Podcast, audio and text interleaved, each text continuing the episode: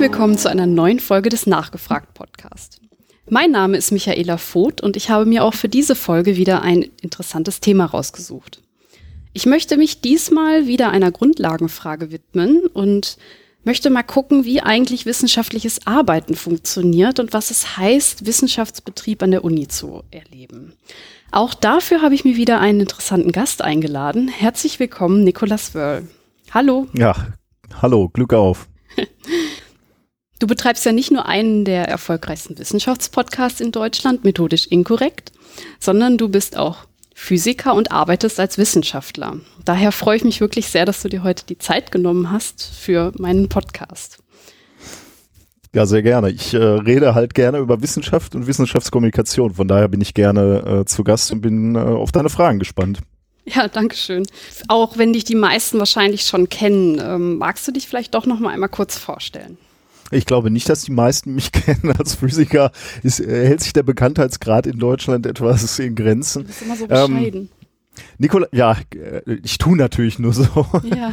nein, äh, nein, das ist, glaube ich, tatsächlich, äh, du als, als Physiker wirst jetzt nicht äh, besonders bekannt, äh, glaube ich, in Deutschland. Was ich übrigens, äh, da kommen wir schon fast zum, äh, zum, zum ersten Thema, weil das finde ich äh, tatsächlich ein bisschen schade, ne? wenn du, wenn du ähm, ich finde, unsere Kinder, äh, unsere äh, Kinder in der Schule, die brauchen echte Vorbilder auch in der Wissenschaft. Und äh, das gibt's in Deutschland viel zu wenig eigentlich. Ähm, das ist so ein bisschen die Idee auch hinter methodisch inkorrekt, dass man sagt, ähm, okay, die Physiker sind nicht irgendwelche Typen, die in dunklen Laboren rumhängen und, und, und abgefahrene Wissenschaft machen, die kein Mensch versteht, sondern die machen halt auch Dinge, die alle interessieren oder die vielleicht auch ein bisschen lustig sind oder interessant auf jeden Fall sind. Äh, Reinhard und ich äh, sind ja haben mit Science Slam eigentlich angefangen, sind auf ja. Bühnen gegangen und haben unsere Forschung erzählt.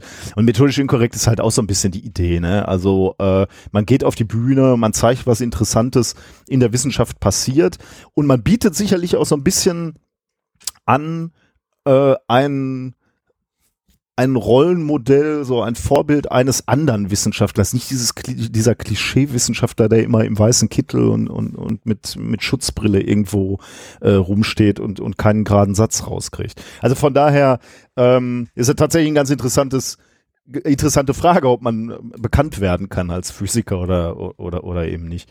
Äh, jetzt aber zurück zu deiner Frage.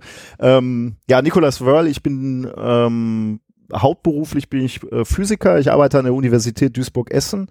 Ähm, ich arbeite da in einem also ich, ich bin in der Experimentalphysik äh, bei Professor Lorke, äh, ganz tolle Arbeitsgruppe. Äh, Experimentalphysik ist halt meine, meine große Leidenschaft. Ähm, Experimentalphysik ist immer so ein bisschen, ich sag immer, man, man hat sich so ein bisschen das Kind auch bewahrt, man kann ein bisschen spielen, man kann Experimente aufbauen, man kann wirklich Dinge im Labor entdecken, sehen, die, die sonst noch keiner gemacht hat.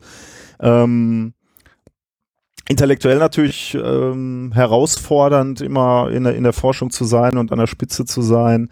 Ähm, ganz, ganz spannend. Im Speziellen mache ich ähm, äh, Synthese von äh, Kohlenstoffstrukturen, äh, im Wesentlichen nanostrukturierte Kohlenstoffstrukturen ähm, aus Kohlenstoff. Das kann sein Graphen, äh, wir machen Nanodiamanten, wir machen mikrokristalline Diamanten und Diamanteinkristalle. Ähm, ja, für verschiedene Anwendungen, viel Grundlagenforschung, aber auch ähm, für Anwendungen, beispielsweise in Energietechnik, äh, kann man diese Materialien ganz gut benutzen oder äh, die Diamanten in, in letzter Zeit vor allem ähm, in Kombination mit NV-Zentren für hochsensible äh, Sensoren beispielsweise. Also das ist so grob mhm. der, das Forschungsfeld. Wir haben Plasmaanlagen, mit denen wir diese Materialien synthetisieren. Ist irgendwie so fachlich zwischen ähm, Materialwissenschaftler ähm, ähm, und äh, Physiker, reiner Physiker. Ähm, ja, ist, ist ein ganz spannendes Feld eigentlich. Das heißt, du vereinst in deinem ähm, Feld Physik und Ingenieurwesen? Äh, ja, tatsächlich habe ich, äh, in, als, in mein Studium habe ich eigentlich angefangen, da gab es etwas ganz Tolles. In, in Essen habe ich angefangen zu studieren, an der Universität Essen. Da gab es etwas ganz Tolles, da konnte man äh, sich entscheiden, wenn man Physik studiert hat, zwischen D1, das war so ein Physik-Ingenieurstudium, und mhm. D2, dem klassischen Diplom-Physiker. Und ähm, ich habe mich dann erstmal für D1 entschieden, also diesen Physik-Ingenieur, weil der mir ja, also sagen wir mal so, ich war auch fachlich jetzt nie so der, der Überflieger. Man begegnet ja im Studium schon so äh, Leuten, wo du denkst, so, okay, die sind einfach äh, auf einem völlig anderen geistigen Niveau. Also da, da die verstehen die Dinge viel. Und das kann sehr, sehr frustrierend sein im oh, Studium, ja. weil du immer neben so Leuten sitzt, wo du denkst, so, wie, warum verstehen die das alles? Ich, ich hatte auch ein bisschen den Pech, dass ich früh mit, mit so einem Überflieger in, einem, in einer, einer Praktikumsgruppe war.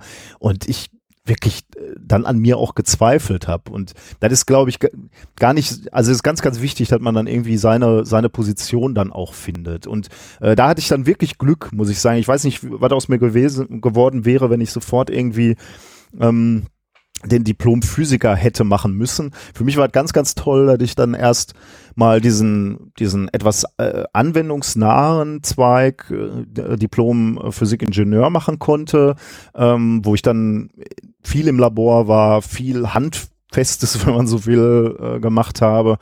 Ähm, und in diesem Studium habe ich dann meinen Professor, meinen Dok späteren Doktorvater kennengelernt, der dann in gewisser Weise mein Talent eben erkannt hat als Experimentalphysiker und mir dann eben auch da, das Gefühl gegeben hat, dass ich an der richtigen Stelle bin. Und äh, ja, dann bin ich, äh, weil, weil es mir einfach so Spaß gemacht hat, ähm, äh, habe ich dann eben noch diese, diesen D2, quasi den Diplomphysiker nachgeholt und bin dann ähm, habe dann promoviert an der äh, Uni Essen und ähm, ja, bin, bin ganz glücklich, äh, dass ich das noch weitermachen darf. Erstmal meinen vollsten Respekt, dass du beide Studiengänge gemacht hast. Ja, das, hat nichts, das hat äh, tatsächlich nicht so sehr mit Respekt zu tun, sondern ähm, das war halt ein konsequenter Weg. Du hast manchmal hast du so Momente im Leben, wo Türen aufgehen und dann äh, dann wenn das der richtige Moment ist und wenn das die richtige Tür ist, erkennst du das auch als, als der, den richtigen Weg und dann gehst du den.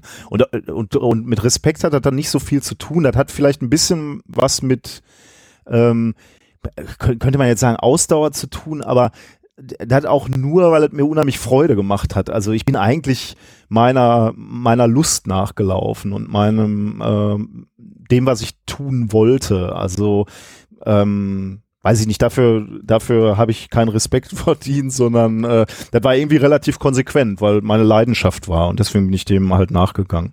Das, was du gerade erzählst, klingt für mich so, als hättest du am Anfang den Eindruck gehabt, als ob der Physikstudiengang so verstaubt wäre, da wären die Theoretiker, da wären die ganzen Überflieger, dass du dich da irgendwie nicht siehst und dass du deswegen dann erstmal Ingenieurwesen gemacht hast und dann später erkannt hast, dass es eigentlich gar nicht viel damit zu tun hat, ob man Überflieger ist oder nicht, sondern dass man einfach Lust drauf haben, dass Lust drauf haben ausreicht. Ist das so ein bisschen das, was da passiert ist? Die, also Lust haben reicht, glaube ich, nicht aus, muss man, äh, muss man warnend, glaube ich, vorweg schicken. Du brauchst schon ein gewisses Talent auch. Also das Physikstudium ist schon ein Studium, wo du nicht mehr mit Lust alleine durchkommst. Also du brauchst, glaube ich, auch ein Talent dafür. Ähm, und du brauchst, selbst wenn du Talent hast und wenn du Lust drauf hast, brauchst du trotzdem auch noch unheimlich viel Ausdauer, dich da durchzubeißen, weil das Studium ist lang, das Studium ist sehr, sehr hart. Also wenn ich, wenn ich so an so manche theoretische Physikvorlesungen denke, da war ich einfach manchmal am Limit, also intellektuell am Limit. Das muss man ganz klar so sagen. Ähm, zu dem Zeitpunkt hatte ich aber erkannt, dass es einen Bereich in der Physik für mich gibt, äh, wo ich äh, wo ich Stärken habe und glaube ich auch ja nicht nicht bescheiden sein muss. Also in, in dem Bereich der Experimentalphysik gibt es einfach Stärken, die ich habe. Ähm, ich kann gute Experimente äh, planen, glaube ich. Ich glaube, ich kann ganz gut Leute anleiten. Ich kann ganz gut strategisch äh, denken und ich kann, kann glaube ich, ganz gut ähm, Chancen sehen. Also mhm. ähm, wenn, wenn, wenn wir was entwickelt haben, wo kann das angewandt werden, ähm, da sehe ich mich äh, dann. Und, und das habe ich dann irgendwann erkannt und das hat dann geholfen, natürlich ähm, äh, durchzuhalten. Aber äh, was du ansprichst, ist tatsächlich so, also Physikstudium oder die, wahrscheinlich die, die Naturwissenschaften oder vielleicht die, die akademische Welt insgesamt ist extrem äh, kompetitiv. Also du, äh, du musst dich ständig vergleichen. Also vielleicht jetzt nicht, wenn es nur, darum, nur in Anführungsstrichen darum geht, dein Studium durchzuziehen und dann dir einen Job in der Wirtschaft zu, zu suchen. Da vielleicht noch nicht so sehr, aber wenn du irgendwie versuchst, einen akademischen Weg, dann ist es dann ist es brutal eigentlich, weil du dich ständig vergleichen musst mit Leuten. Ähm, und du findest immer Leute, die in, in irgendwelchen Bereichen besser sind. Und äh, da kommen wir sicherlich gleich auf, noch auf Themen, über die wir heute noch sprechen mhm. wollen. Beispielsweise Publikation. Du wirst immer ja. jemanden finden, der hat mehr publiziert. Du wirst immer jemanden finden, der hat höherklassiger äh, publiziert, in besseren Journals. Äh, und selbst wenn nicht, ne, wenn du so in deiner Gruppe, in, in deinem äh, Bereich an der Universität dich umguckst und sagst so, ich habe am besten publiziert, dann gibt's einen, der hat mehr Drittmittelgelder eingeworben. Dann, äh, dann, dann siehst du halt gegen den schlecht aus, weil der einfach Millionen äh, eingeworben hat in Drittmitteln. Und wenn du da auch noch gut bist, dann gibt es da einen, der war äh, ständig im Ausland und sein Lebenslauf sieht toll aus. Ähm, und äh, der, der hat Kontakte und war in ganz starken Gruppen und du warst nur, nur in Duisburg Duisburg in, in, äh, oder in, in Duisburg-Essen, jetzt bin ich an dieser fusionierten Universität. Ähm, mit, mit anderen Worten, du wirst immer, wenn du dich, dich umguckst, ne, du wirst immer Leute finden, die besser sind, äh, die, die äh, smarter sind, die, die brillanter sind wissenschaftlich. Und das ist ein ganz, ganz hartes Pflaster, also insbesondere für so Typen wie mich, die auch zweifeln und irgendwie versuchen, dann so in ihre Sparte zu sehen und, und sich immer fragen, ist das gerechtfertigt, dass ich überhaupt hier bin, wo ich bin? Auf Konferenzen zum Beispiel, äh, wo dann auch die, die besten Leute aus deinem Bereich zusammenkommen. Und das ist schon hart. Also ähm, jetzt, jetzt bin ich äh, zwar kritisch mit mir, aber trotzdem sonniges Gemüt. Deswegen bin ich da relativ äh, unbeschadet so durchgekommen durch die Mühle. Aber ich habe viele, viele Leute gesehen, junge Menschen, viel talentiertere Menschen äh, als ich, die die da kaputt gegangen sind dran. Also die das Wissenschaftssystem äh, in Deutschland oder vielleicht auch weltweit ist, äh, ist brutal. Also, äh, und, und da gibt es verschiedene Gründe für. Das liegt zum, äh, zum Beispiel daran, dass es einfach viel zu wenig Stellen gibt. Ähm, in dem Moment, wo du wo du einen Abschluss hast an der Universität, insbesondere wenn du eine Promotion, also wenn du einen Doktortitel erworben hast, äh, ab da bricht eigentlich, ab da gibt es eigentlich keine Jobs mehr für dich an der Universität. Dann gibt es noch Postdocs, so vereinzelt, da bist du dann noch ein, zwei Jahre äh, ausgebeutet, aber im Prinzip gibt es da dann für dich keine Jobs mehr. Das heißt, all diese Postdocs, die wirklich in der, in der, in der, im, in der Hochschule oder in der, in der Hochschulwissenschaft bleiben wollen, die stürzen sich auf die wenigen Professuren, die es gibt. Und ja. das sind einfach zu wenig.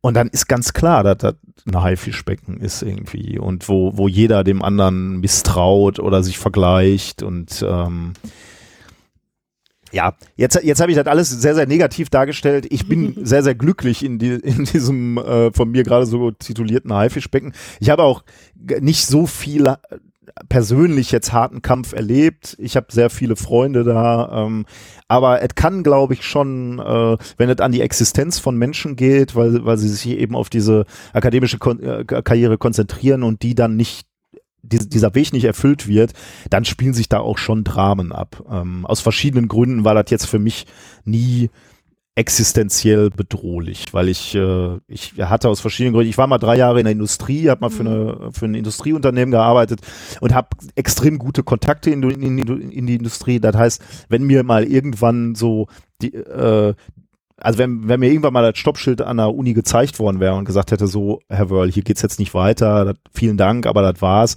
dann wäre ich sehr, sehr weich gefallen. Ähm, und deswegen konnte ich das immer sehr entspannt angehen. Aber wenn, wenn es um Existenzen geht, wenn du vielleicht noch eine Familie hast, die ja. da irgendwie so, äh, die von dir abhängt, boah, das ist äh, hart, glaube ich. Hast du denn diesen ähm, Konkurrenzkampf schon ganz früh im Studium bemerkt oder zeigt sich das erst, wenn man dann wirklich in die Forschung und in die wissenschaftliche Arbeit ein, eintritt? Ja, ich glaube, jeder, der, der studiert hat, der kennt auch die, diese, das, was man in der Schule noch Streber nennen würde, die gibt's natürlich in der Hochschule auch. Ne? Die mhm. Leute, die, die äh, bei den Übungen, die ja immer alle Aufgaben vorrechnen und alles können und halt auch damit nicht hinterm Berg halten ne, und sagen so, äh, ist doch alles leicht hier. Äh, davon darf man sich nicht blenden lassen. Wenn du, weiß ich nicht, beim Physikstudium anfängst mit 100 Leuten und da sitzen 100 Leute im, äh, im, im Hörsaal, ja, dann sind da zehn, die äh, Überflieger sind und die Fresse aufreißen, dann auch im Zweifelsfall und äh, äh, aber da, da sind einfach auch ganz, ganz viele, die leiden genauso wie du oder die zweifeln wie du. Äh, die sind nur meistens stiller und äh, da darf man sich nicht verunsichern lassen. Aber das ist natürlich leichter, äh, rück, rückblickend ist das leichter gesagt, als es, äh, als, als es dann in, in der Situation ist. Ich hatte, war natürlich auch äh, häufig frustriert von diesem Studium. Ja, klar. Ja, das kann ich nur bestätigen, das war ich auch, ganz, ganz klar. Was ich aber sagen muss, ist, dass die, die eigentlich laut sind, das sind nicht die, die wirklich bis zum Ende bleiben. Viele sind sehr blenderisch unterwegs, also dass sie halt gerade deswegen laut sind, um zu vertuschen, dass es ihnen schlecht geht, dass sie auch zweifeln. Ähm, die richtig Genialen, die sind meistens auch eher leise. Oder war das bei euch nicht so?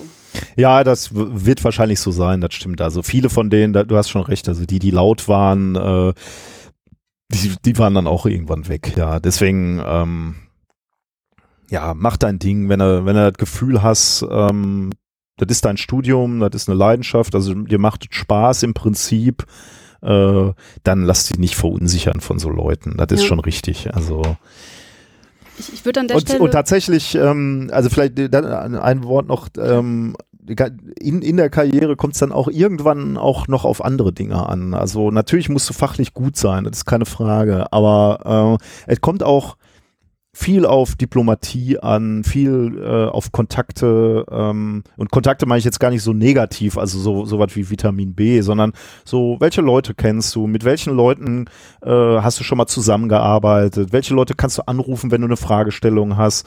Ähm, da kommen sehr menschliche Werte auf einmal auch werden dann wieder wichtig. Also wie mhm. bist du kommunikationsstark und so und ähm, ja, das war dann so das war dann etwas, was mir dann wieder ganz zugute kam irgendwie. Das glaube ich sofort. Ich würde gerne noch mal einmal was sagen. Du hattest am Anfang gesagt, dass du schon der Meinung bist, dass man Talent braucht. Ähm, aus meiner Erfahrung würde ich dir da eigentlich widersprechen. Ich glaube das hm. nicht. Ich glaube, der Teil, den du jetzt gerade genannt hast und ähm, das mit dem, dass man hart im Nehmen sein muss, das ist, glaube ich, entscheidend. Man muss sich halt klar sein, dass man da jetzt jahrelang sich quälen muss, lernen muss, auch motiviert sein und das durchziehen. Ich glaube, das ist wichtiger als Talent. Wie siehst du das?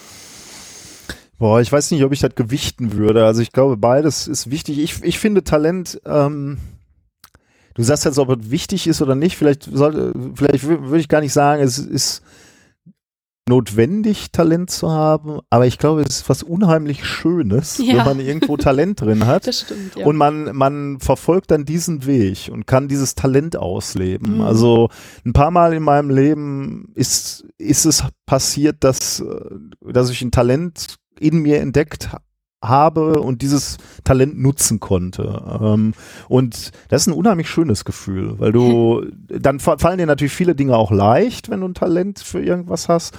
Ähm, trotzdem kannst du in Kombination mit harter Arbeit dann und, und konsequenter Arbeit dann natürlich dieses Talent auch auf eine auf eine äh, auf ein Niveau heben, wo Leute ohne Talent nicht hinkämen. Ähm, und das ist schon schön. Also äh, deswegen äh, ist es, glaube ich, sehr, sehr spannend, wenn man, äh, wenn man in sich Talente entdeckt. Also wenn man Dinge ausprobiert an sich. Also im Sport ist mir das halt passiert, dass man verschiedene Sportarten ausprobiert hat und dann festgestellt hat, okay, ich bin halt ein miserabler Fußballer. Dann muss ich einfach anerkennen, ich kann es trotzdem spielen, aber ich werde nie gut, selbst, ja. selbst mit viel hartem Training. Dafür habe ich festgestellt, dass es andere Sportarten gibt, ähm, wo ich einfach schon körperlich besser für geeignet bin. Und äh, die, diese Sportarten dann zu machen, sind einfach toll. Und die, das ist dann so, das, so, wenn man auf sein Leben schaut, dann, dann sollte man sich, glaube ich, viel ausprobieren und wenn man Dinge dann in, entdeckt, wo, wo man das Gefühl hat, man hat ein Talent dafür, dann, dann die Dinge vielleicht mal so ein bisschen ähm, fördern. Ähm, gleich gilt natürlich für Kinder. Ne? Wenn man Kinder hat, dass man auch denen die Chance gibt, sich auszuprobieren, um, um, sein, äh, um, um die Talente zu entdecken. Das ist, glaube ich, auch sehr, sehr wichtig. Wann im Studium hattest du denn das Gefühl, dass du auch so ein gewisses Talent für diesen Forschungsbetrieb, für diese Physik hast? Ähm, also ich war nie zum beispielsweise gut in Prüfungen, so reines Faktenwissen. Natürlich, ich bin irgendwie durch diese Prüfung durchgekommen, aber es war jetzt nie so, dass ich ein unheimliches, ich bin jetzt nicht so die, die das wandelnde Lexikon oder so. Ich, ich muss mir Dinge, ähm, ich habe, glaube ich, ein ganz gutes Gefühl für die Physik, Dinge, die ich verstanden habe, Zusammenhänge, die ich verstanden habe, äh, ähm, Gesetzmäßigkeiten, die ich verstanden habe, die kann ich auch anwenden ganz gut. Aber ich bin ja, habe jetzt nicht so ein, so ein unheimliches Faktenwissen. Aber ähm, wo ich dann gemerkt habe, das macht mir unheimlich Spaß und da habe ich auch ein Talent, war der Moment, wo wir, wo wir in die Labore durften, wo wir Experimente aufbauen durften. Ähm, und wo wir, da, da kannst du dann wirklich anfangen, auch eigene Ideen zu entwickeln. Ne? Und wenn du dann einen guten Professor hast, und das hatte ich zum Glück, also mein, mein äh, Doktorvater, mein späterer, der hat uns relativ früh machen lassen, äh, wenn wir eine Idee hatten. Ähm, und das funktioniert wahrscheinlich nicht bei jedem Studenten. Also es gibt, glaube ich, auch Studenten, die brauchen eine relativ äh, klare Führung äh, und, und ein klares und äh, häufiges Feedback. Aber wir waren so eine, so eine eingeschworene Gruppe aus drei Studenten. Wir, man hat uns eine Aufgabe gegeben und dann hatten wir unheimliche Freude daran, uns die zu erarbeiten. Äh, und äh, wir hatten in unserem Studium hatten wir die Möglichkeit, genau das zu tun. Es gab also so Projektaufgaben im Labor. Und dann haben wir mit, mit der Werkstatt ähm, ähm, diskutiert, wie man, wie man den, experimentellen Aufbau machen kann. Äh, wir haben uns aus der, aus der Literatur Informationen geholt, was wurde schon gemacht. Und dieses Arbeiten, dieses freie Arbeiten, dieses auch sehr, übrigens sehr kreative Arbeiten, äh, man, man glaubt ja gar nicht, dass Physiker hat man ja immer so das Gefühl, das sind so Mathematiker und die müssen so streng sich an Gesetze, Gesetzmäßigkeiten halten. Aber äh, Physiker, also insbesondere Experimentalphysiker, wobei jetzt würde wahrscheinlich ein Theoretiker würde widersprechen und sagen, bei uns auch, mhm. ähm, Physiker können unheimlich kreativ arbeiten. Nicht immer natürlich, aber häufig äh, ist das ein sehr kreativer Beruf und das genieße ich sehr. Und das war so der Moment, also wo, wo wir im, im Labor waren, wo wir selber Experimente aufbauen konnten, selbst eigenverantwortlich und dann gesehen haben, funktioniert, funktioniert nicht, was müssen wir besser machen. Da wusste ich, ich will nichts anderes machen in meinem Leben. Also zumindest erstmal nicht. Wie kann denn ein Physiker kreativ sein? Was, was sind das für Dinge, wo er sich da einbringen kann? Naja, so, so Experimente ähm, aufzubauen, bedarf eben schon einer gewissen Kreativität. Also du, also typischerweise kennst du äh, als, als Wissenschaftler kennst du so ein bisschen in deinem Forschungsfeld die, äh, die Arbeiten, also in, in meinem Feld jetzt die, die, die Arbeiten zur Synthese beispielsweise von Kohlenstoffmaterialien. Ähm, und dann kennst du natürlich auch die Fragen oder die, die Richtung, in die, die die Forschung geht. Also ähm, was sind so die Hürden, die als nächstes genommen werden müssen. Mhm. Und dann kannst du eben überlegen, habe ich, hab ich Werkzeuge, habe ich Ideen, wie, wie könnte ein Experiment laufen, damit ich eine Frage, die sich gerade aufdrängt, ähm, beantworten kann oder eine, eine technologische Herausforderung meistern kann. Also beispielsweise beim Graphen wäre jetzt im Moment die Frage so, wer, wer kann in großen Mengen großflächig hochreines Graphen herstellen? Und dann ist halt genau die Frage, also da kann, und da kann man zum Teil kreativ sein. Wie kannst du die Sachen, ähm, wie kannst du ein Experiment ähm, designen, wo, wo, wo du ähm, Graphen synthetisierst oder weiterverarbeitet und, und, und nachher misst beispielsweise Eigenschaften, die sonst noch keiner gemessen hat. Und das ist in gewisser Weise ein sehr kreativer Prozess. Ist das denn dann immer sehr stark vom Prof äh, abhängig, ob man sich da dann auch frei ausleben kann? Oder ähm, ist das eigentlich fast immer so, dass man da selber Ideen entwickeln muss? Das kommt, glaube ich, ganz, ganz stark auf den Professor an. Äh, da gibt es, glaube ich, solche und solche. Ähm, äh, der, der, Professor hat natürlich insofern, äh, gerade in, in, also wenn, wenn, wenn ich jetzt als junger Student zu ihm komme, hat der Professor natürlich den riesen Vorteil, dass er schon lange in seinem Fachgebiet ist ja. und einfach einen riesen Überblick hat über das Thema. Das heißt, er kennt die Arbeiten, die schon gemacht wurden. Er weiß, in welche Richtung geht das Forschungsfeld gerade, äh, wo sind diese Fragen, über die ich gerade gesprochen habe. Ähm, das kannst du eigentlich als, als junger Student kaum ähm, alles überblicken. Mhm. Auf der anderen Seite kannst du aber natürlich auch kann, kann diese Jugend natürlich auch ein Vorteil sein. Kann, kann ja. sein, dass irgendwie so sehr, sehr verkrustete Ideen dadurch aufgebrochen werden, dass du in so ein Feld kommst und sagst, ähm, warum hat eigentlich noch nie einer diese Richtung sich angeschaut? Ja. Ähm, ich muss sagen, ich hatte, hatte das große Glück, bei einem Professor zu sein, der immer gesagt hat, wenn ich eine eigene Idee gehabt hat, ähm, gesagt hat, mach mal. Ähm, zum Teil hat er mir dann gesagt, äh, ich sag dir nachher, warum es nicht funktioniert, aber er hat mich machen lassen oder er hat erst nachher mir gesagt, so, ja, ich war mir eigentlich schon klar, dass es nicht funktioniert, weil. Aber er hat mich machen lassen und das ist natürlich extrem, also muss man natürlich auch aufpassen. Wenn er mich jetzt fünf Jahre machen lassen würde, wäre natürlich blöd. Aber ja. wenn es jetzt nur so um eine Woche geht, ich mal irgendwo reinstecke, dabei dann was lerne und er sagt, okay, das hätte ich dir vorher sagen können, kann halt pädagogisch schon sehr, sehr sinnvoll sein. Ähm, ist, also ich, ich glaube, in einer idealen Arbeitsgruppe ähm, fangen Studenten schon sehr früh an, ihre eigenen Ideen ähm, zu verwirklichen und ja. Fragestellungen zu, zu erarbeiten. Ich würde zum Beispiel immer äh, bei Bachelorstudenten ist es noch ein bisschen schwierig, aber bei Masterstudenten auf jeden Fall auch ähm, mir sehr genau anhören, was der Student vorschlägt, weil er vielleicht andere Artikel gelesen hat und andere Ideen hat. Ähm, und die würde ich auf jeden Fall in seine Arbeit ähm, einbringen. Und, das ist, und die Masterarbeit ist eben schon ein relativ früher Stand einer wissenschaftlichen Karriere, weil dann bist du sicherlich noch weit davon weg, oder vielleicht nicht weit, aber da, dann hast du üblicherweise noch kein Paper geschrieben, so. Aber das ist so der Moment, wo ich sagen würde, da solltest du anfangen, deine eigenen Fragen zu stellen, deine eigenen Forschungsfragen zu formulieren und äh, die zu erarbeiten. Natürlich immer unter Anleitung der etwas erfahrenen Wissenschaftler, aber ähm, ich finde, damit kann man nicht früh genug anfangen. Ja, das stimmt. So, also Ausgangspunkt ähm, einer Forschungsarbeit ist es quasi immer die Frage, also dass man sich quasi überlegt, was ist in meinem Feld noch offen, wo sind die Hürden, die man nehmen muss.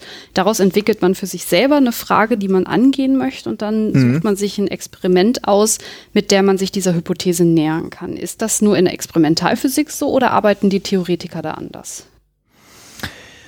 Nö, also das ist, würde ich sagen, aus meiner Sicht ist äh, die wissenschaftliche Methodik. Also genau mhm. so funktioniert. Ähm, übrigens, weil du gerade so gesagt hast, in der Wissenschaft, du hast jetzt so exkludierend gesagt, ähm, sich, sich eine Frage zu stellen, äh, ist übrigens eine Eigenschaft, die die, die sollte man im Leben eigentlich immer irgendwie verfolgen. Äh, denn so die Frage, warum mache ich das gerade? Ne? Oder für wen mache ich das gerade? Ist eine Frage, die, die ist extrem mächtig und die sollte man sich von Zeit zu Zeit mal stellen. Ja. Äh, auch so, wenn ich, wenn ich, äh, wenn ich einen Vortrag konzipiere, ne? ähm, dann, dann die Frage zu stellen, so, was ist denn so eigentlich die Botschaft, die ich überbringen will? So, wenn die Leute von dem Vortrag nach Hause gehen, was ist der eine Satz, die eine Message, die sie mit nach Hause nehmen von dem, was ich da erzählt habe? Oder vor wem rede ich da eigentlich? Was erwarten die von mir? Was wollen die mit nach Hause nehmen? Das ja. ist unheimlich wichtig. Also dieses, diese fragende Haltung an, an Dinge, die du tust, ne? ähm, sollte man sich grundsätzlich bewahren, nicht nur in der Wissenschaft. Aber das nur so, das nur so ganz, ganz am Rand. Ja, gut, dass du ähm, sagst, finde ich auch. Also, wirklich, ne, also es schadet nie, wirklich nochmal zu hinterfragen, auch, also wenn, wenn du mit Leuten zusammensitzt und über irgendwas diskutierst, wo, wo, wo geht's denn eigentlich hin, ne? Also so bei Meetings zum Beispiel passiert ja auch oft, ne? Du sitzt da rum mit acht Leuten und, und fragst dich irgendwann so, was, was soll das hier eigentlich? Warum verbrennen wir hier so viel Arbeitszeit? Ja. Ähm, also diese, diese Frage so, warum, wofür machen wir das jetzt gerade? Das ist extrem wichtig. Und das ist natürlich nochmal wichtiger, und da kommen wir jetzt wieder zurück zur Forschung, wenn es eben um viel Zeit geht, ne? Mhm. also beispielsweise so Masterarbeit, so ich formuliere eine Forschungsfrage für meine Masterarbeit, da geht's halt um ein Jahr deines Lebens und halt auch einen wichtigen Teil in deinem Lebenslauf nachher. Ähm, und es geht auch um Geld. Ne? Also wir, wir sind zum Teil halt von, von Steuergeldern finanziert und wir haben da eine gewisse Verantwortung, Dinge zu tun, die sinnvoll sind. Ja. Ähm, und ähm, woher der Sinn kommt, da kann man nochmal drüber diskutieren, aber äh, ein Experiment zum hundertsten Mal zu machen, ist sicherlich nicht so sehr sinnvoll. Und da muss man, genau wie du sagst, eine sehr präzise Frage stellen, ähm, wo du das Gefühl hast, du, du lieferst eine Antwort auf ein aktuelles Forschungsfeld äh, und das wird, wird das Forschungsfeld im Zweifel dann auch oder nicht nur im Zweifel, sondern äh, sicherlich auch wieder ein, ein, kleines oder großes Stück äh, weiterbringen. Denn das ist so die, die, die Kernidee hinter, hinter dem wissenschaftlichen Prinzip ist, die Forschung immer in, in Schritten weiter voranschreitet. Mhm. Ähm, das, was wir jetzt wissen, ähm, das, was wir jetzt über unsere Welt wissen und was wir in Theorien gefasst haben, ähm, das beschreibt ja unsere Welt nicht zu 100% exakt, sondern das ist, ähm, das ist, eine, das ist eine, eine Sicht auf die Welt, die wir äh, immer weiter verbessern ja. ähm, mit, mit jeder wissenschaftlichen Studie. Ähm, und äh, die, die Modelle, die Theorien, die müssen mit die müssen halt auch immer mal wieder angepasst werden. Also ja, wenn, du, wenn du so historisch dir anguckst, nehmen wir, nehmen wir so Newton. Newton hat Experimente gemacht äh, und, und äh, konnte die Experimente dann auch in mathematische Gleichungen kleiden, ähm, mit der ganz wunderbar die makroskopische Welt beschreiben konnte. Ne? Also hier so Bewegungsgleichung von Planeten und so, äh, das war ja alles dann irgendwie äh, mit, mit seinen äh, mit, mit seinen Gleichungen zu beschreiben oder wenn, wenn du Ball schmeißt oder auch heute, ne, wenn, wenn wir, äh, wenn wir mit einem Auto durch die Gegend äh, fahren, ist Newton wunderbar. Also der beschreibt das im Wesentlichen, was du brauchst. Ja. Und da hätte man sagen können, super, wir haben die Welt verstanden. Stellt sich nur dummerweise dann raus, ähm, Newton ist zwar okay, aber in, in Extrembereichen, ne? also beispielsweise in der Welt des Allerkleinsten, Quantentheorie hat es ja in der letzten Folge, oder ähm, wenn, wenn sich äh, äh, Objekte extrem schnell bewegen, wie in der Relativitätstheorie. Mhm. Ähm, dann äh, merkst du halt, okay, Newton reicht nicht mehr oder das, was Newtons Gleichungen reichen halt nicht mehr.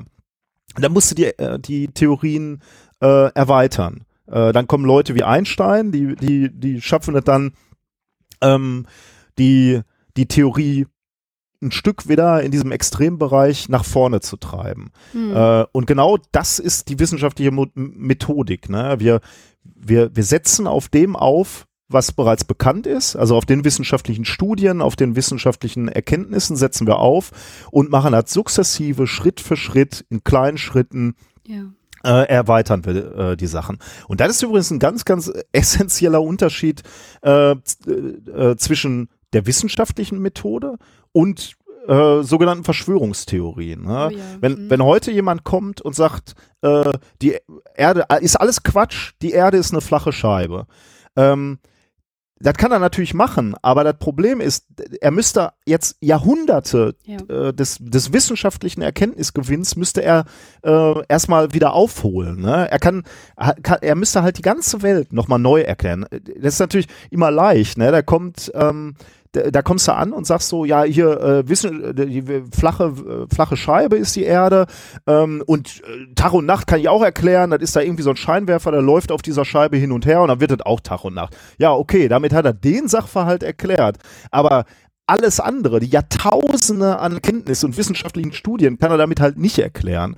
Und das ist eben der Riesenunterschied zwischen der wissenschaftlichen Methode, die halt immer wieder fußt auf den Erkenntnissen, die wir schon ähm, die, die wir halt genauso sukzessiv in, in einer langen Ahnengalerie angehäuft haben, äh, im Vergleich zu so Verschwörungstheorien, die halt irgendwie so aus dem Nichts erscheinen und die überhaupt nichts erklären, außer vielleicht irgendwie äh, ein, zwei Sachverhalte mehr schlecht als recht, äh, die aber auf nichts fußen. Und ja. äh, das ist der äh, essentielle Unterschied, würde ich so sagen also um, um also nochmal zu sagen, die Forschungsfrage basiert immer auf dem, was bereits bekannt ist. Ähm, mhm. Und äh, ja, das Problem, was du dann bearbeiten willst, teilst du dann halt so in kleinere Häppchen quasi, an denen du dann arbeitest oder an denen du nacheinander arbeitest oder an denen viele Wissenschaftler gleichzeitig arbeiten. Wir haben so Verbundprojekte, wo genau sowas gemacht wird.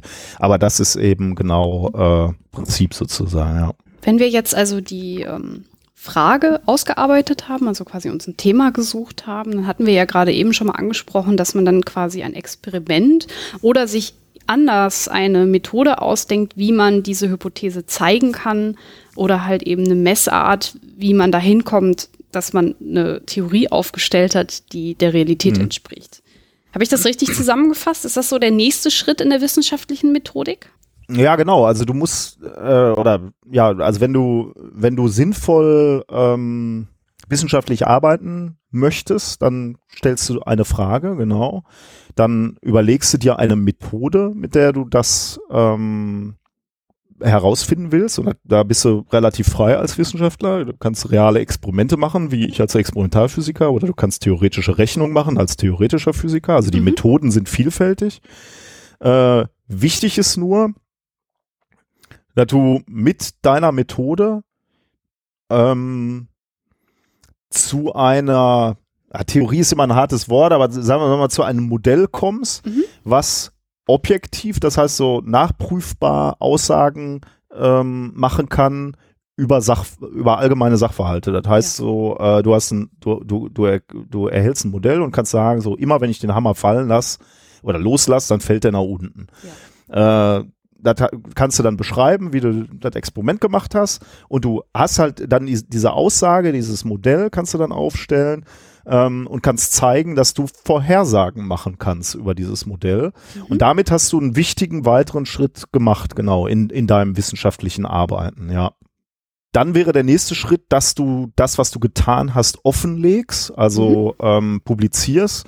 Ähm, du schreibst dann darüber nach, nach bestem Wissen und Gewissen. Also ähm, eigentlich würde man sagen, äh, du legst alle Daten offen, also du, du schreibst über genau das, was du getan hast, du schreibst genau das, was du beobachtet hast und beschreibst genau, was du daraus glaubst gelernt zu haben.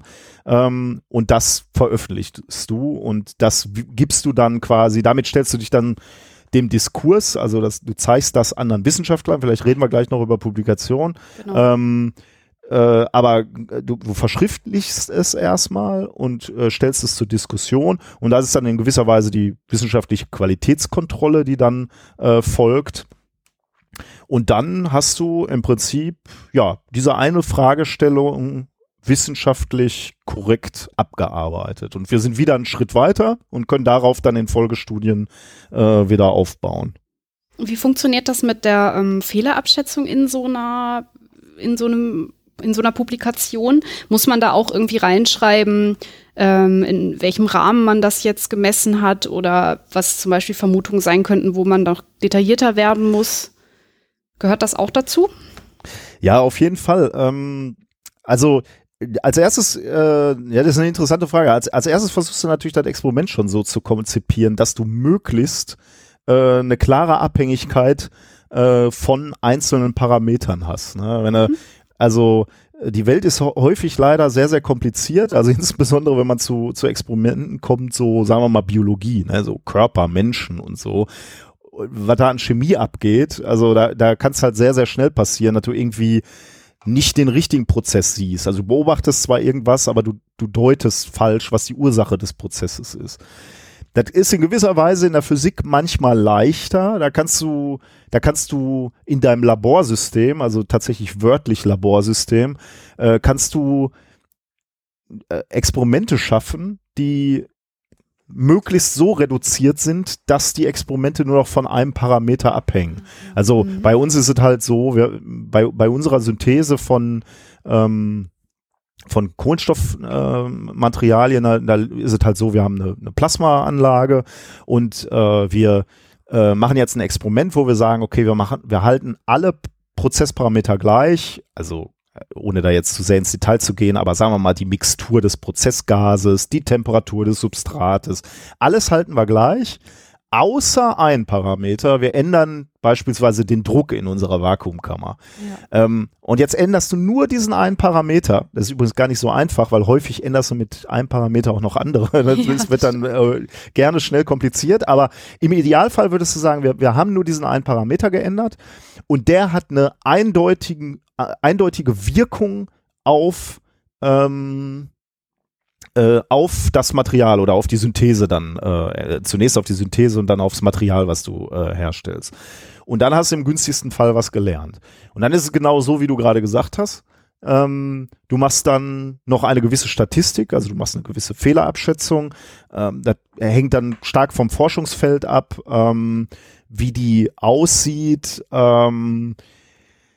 Das ist mitunter extrem schwierig, wie, wie du so Abschätzungen machst, äh, aber das sind, also sind mathematische Verfahren im Wesentlichen, wo du dann eben aussagen kannst, äh, also das, was ich hier beobachtet habe, dass das zufällig beobachtet wurde, zufällig mhm. passiert ist und eben nicht abhängig ist von dem, was ich, was ich in diesem Experiment äh, untersucht habe.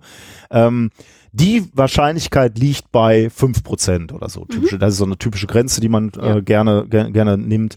Ähm, und ähm, ja, äh, das ist genau der Punkt. Ne? Du, dir, dir muss immer klar sein, äh, alles, was du beobachtet hast, dann können wir zu diesem Hammer zurückkommen. Ja, ich habe jetzt hundertmal den Hammer fallen lassen. Meine Hypothese ist jetzt, äh, immer wenn ich den Hammer fallen lasse, fällt der nach unten. Könnte natürlich durchaus sein, dass der beim 101. Mal nach oben fällt. Dann stimmt natürlich irgendwas mit meinem Modell nicht. Da muss ich nochmal überlegen, äh, was ich da vielleicht nicht berücksichtigt habe. Ähm, und deswegen würde man sagen, mit einer Wahrscheinlichkeit von äh, 99 Prozent sieht es jetzt erstmal so aus, dass der Hammer immer nach unten fällt. Ja, ähm, ja genau. Also Mathematik ist da der, das Werkzeug eigentlich von uns äh, Naturwissenschaftlern. Und, und natürlich sauberes wissenschaftliches Arbeiten. ne? Das ist so, also wenn äh, die die sprichwörtlichen Werte der, der Wissenschaft, so, die, die kannst du eigentlich auf alle, alle Bereiche anwenden, glaube ich, aber ähm, äh, in, der, in der Physik auch, also da sind so, sind so Schlagworte, aber die, die, äh, die sind so, so Wissenschaftler in der, in der Forschung sind die eigentlich in, ins Blut übergegangen. Äh, also die Werte sind Eindeutigkeit. Du, die Frage muss schon mal eindeutig definiert sein und die, die Begriffe in deiner Studie müssen eindeutig definiert sein. Also den Leuten muss einfach klar sein, was du als Plasma bezeichnest. Äh, mhm. darf halt, der, der Biologe würde Plasma anders äh, begreifen, als ich als Physiker den Begriff Plasma äh, interpretieren würde. Also die Eindeutigkeit von dem, was du gemacht, hast. Die ja. Transparenz deiner Arbeit, da, da habe ich im Prinzip gerade schon ähm, drüber gesprochen. Ähm, du musst halt klar sagen, äh, was du gemacht hast, was hast du gemessen äh, und worauf basiert deine Arbeit, also auf welchen Vorarbeiten. Und deswegen ist es so wichtig, äh, Literaturangaben zu machen in deiner Masterarbeit oder in deiner Doktorarbeit oder in jedem Paper, was du schreibst. Also ja. worauf, worauf stützten sich deine äh, Studien? Wo, wo, worauf setzt du auf? Äh, was sind die wissenschaftlichen und mit, mit fett geschrieben, wissenschaftlichen Arbeiten, auf denen du äh, äh, auf ähm, oder von denen du ausgehst. Das ist ganz, ganz wichtig, dass da keine, keine nicht wissenschaftlichen Arbeiten drin sind, weil das ist genau dieses, was ich gerade gesagt habe. Ne? Dadurch, dass wir immer schrittweise die Wissenschaft weitertreiben, das ist wie so ein Kartenhaus, was du aufbaust und immer, immer höher kletterst. So, wenn du ja. unten irgendwie äh, angefangen hast mit einer Studie, die völlig unwissenschaftlich ist, dann bricht dir das ganze Haus, deine gesamte Argumentationskette zusammen. Und deswegen ist es so wichtig, dass da auch schon in dieser in der, in, in dieser äh, Literaturliste. Also genau, in dieser Literaturliste von deinem Ausgangspunkt schon mal sehr wissenschaftlich gearbeitet wird. Dann der nächste Punkt, der nächste Wert der, der Wissenschaft ist Objektivität. Das ist ganz schwierig. Ne? Also ähm, ich als Wissenschaftler bin als Mensch natürlich eigentlich nicht immer objektiv. Ne? Ich gehe mit einer gewissen Erwartung natürlich ins Labor. Das ist ganz gefährlich, das darf eigentlich nicht so sein. Darf es ähm, aber menschlich, genau. Also du, du hast natürlich immer schon irgendwie so eine Vermutung und äh, du, du arbeitest ja auf was hin und äh, es wäre auch, es wäre auch vermessen zu sagen, dass man nicht auch mit Hoffnung ins Labor geht. Ähm, aber man, man muss sich da natürlich immer hinterfragen, ne? insbesondere dann bei den Schlussfolgerungen, wenn du dann sagst so, okay, ich habe jetzt rausgefunden, wenn ich hier an dem Knopf drehe, dann passiert genau das. Äh, da muss man immer aufpassen, ob das denn wirklich äh, so ist und ob man nicht irgendwie so einer Scheinkorrelation aufsitzt. Ne? Ja. Ich habe neulich mal wieder so einer schönen Studie gesehen nach der Bundestagswahl. Da war eine Landkarte, wo äh, zu sehen war, äh, wo gehäuft Ronnys, also der Vorname Ronny äh, lebt in, in Deutschland. Und dann konntest du halt sehen, okay, äh, da wurde auch vor allem äh, AfD gewählt. Aha. Jetzt wäre natürlich falsch zu sagen, äh, wenn du Ronny heißt, wählst du wahrscheinlich die AfD, weil das ist nur so eine Scheinkorrelation. Ähm, aber es gibt natürlich andere äh, Gesetzmäßigkeiten, die darunter äh, liegen, die äh, zu diesem zu dieser Tatsache äh, führen. Aber man muss halt vorsichtig, du kannst aber trotzdem Ronny nicht sagen, aha, du hast ja AfD gewählt. Also da muss man eben genau ähm, aufpassen. Also Eindeutigkeit, Transparenz, Objektivität, Überprüfbarkeit, da haben wir im Prinzip auch schon gesagt, jeder muss, wenn ich eine Studie gemacht habe, muss man in der Lage sein, anhand meiner Dokumentation diese Studie nachzuprüfen. Also man muss das Experiment im Prinzip nochmal machen können. Ja. Ähm, führt dann zu so Sachen wie vor, weiß ich nicht, ein Jahr, zwei Jahren, ähm, hier diese Japaner vom Riken-Institut, die, die, die äh, den Claim gemacht haben, sie könnten Stammzellen nach Belieben äh, züchten, weil sie dann rausgestellt, äh, Riesensensation, Nobel, da haben wir schon vom Nobelpreis gesprochen, stellte sich dann raus, und zwar genau durch Überprüfung, ne? Das ist ein mhm. Riesenclaim, also das wäre eine Revolution in der Medizin. Und dann haben sich natürlich Leute draufgesetzt und haben versucht, das nachzuprüfen, haben die Experimente auch gemacht und haben dann eben festgestellt, A, sie können nicht nachweisen, dass sie Stammzellen erzeugen. Und B, konnten sie sogar auch noch in den Arbeiten äh, der Japaner ähm, äh, kon konnten sie noch ähm, äh, methodische Fehler nachweisen mhm. äh, und, und dann eben sagen, okay, hier habt ihr nicht sauber gearbeitet.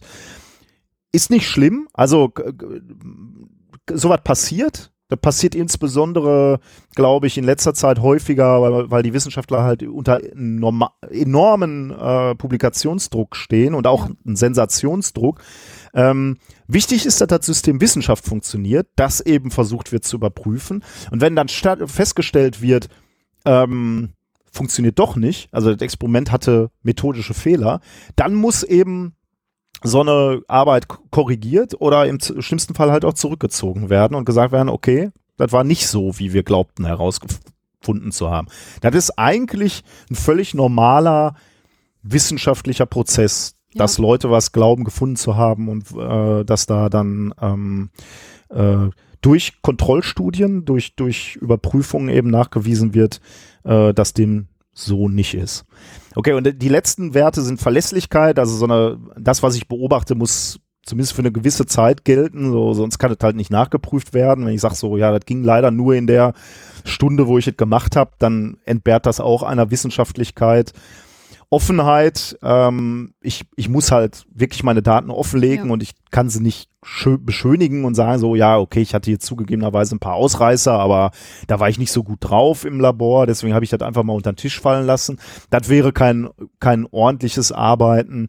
Ähm, und letztendlich als, als letztes, äh, letzter Wert der Wissenschaft äh, Neuigkeit, das, was wir machen, soll zu neuen Erkenntnissen führen, zu Fortschritt ja. und damit zu, zu diesem schrittweise Erweitern des Wissens äh, äh, der Naturwissenschaften oder der, der Wissenschaft im Allgemeinen.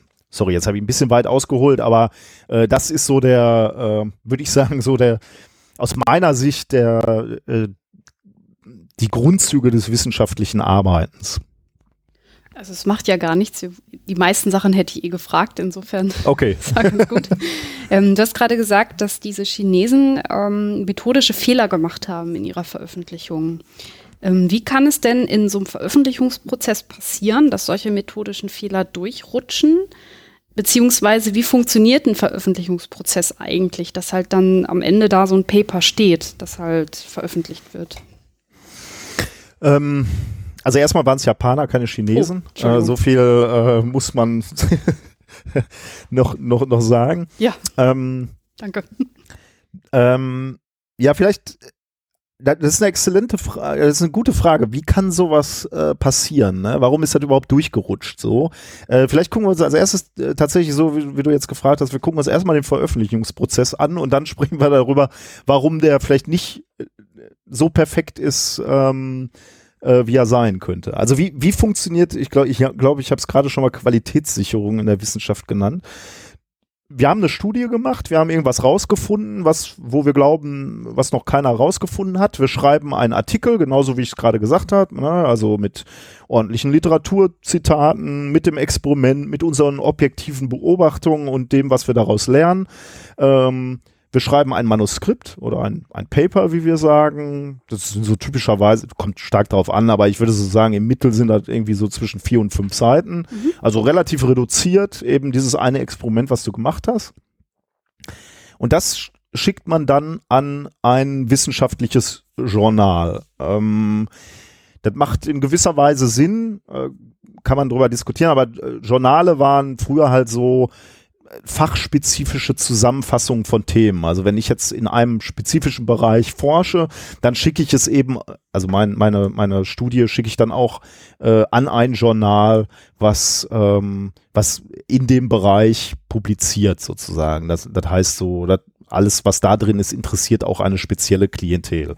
Also ich schicke es an dieses Journal, der Editor kriegt das, der Editor guckt sich das an und sagt so, ja, passt bei uns rein oder passt bei uns nicht rein. Und wenn er der, der Meinung ist, passt prinzipiell rein, äh, schickt er es, und das ist eigentlich ganz geschickt, an andere Wissenschaftler, also mhm. an andere Wissenschaftler, die in dem Bereich arbeiten. Und das nennen wir Peer Review, also sozusagen äh, Review, also die Prüfung und Peer von deine Kumpels sozusagen oder deine, deine Gruppe, die, der, die Überprüfung untergleichen, vielleicht könnte man das so nennen. Ähm, Leute, die also Ahnung haben von deinem Feld, aber nichts mit dir zu tun haben natürlich, also nicht deine Freunde gerade. Die gucken sich das dann an, ähm, lesen sich da durch und sagen, ja, ist sinnvoll oder ist nicht sinnvoll oder hier kann man, hier fehlt eine Information oder hier hat er nicht sauber gearbeitet.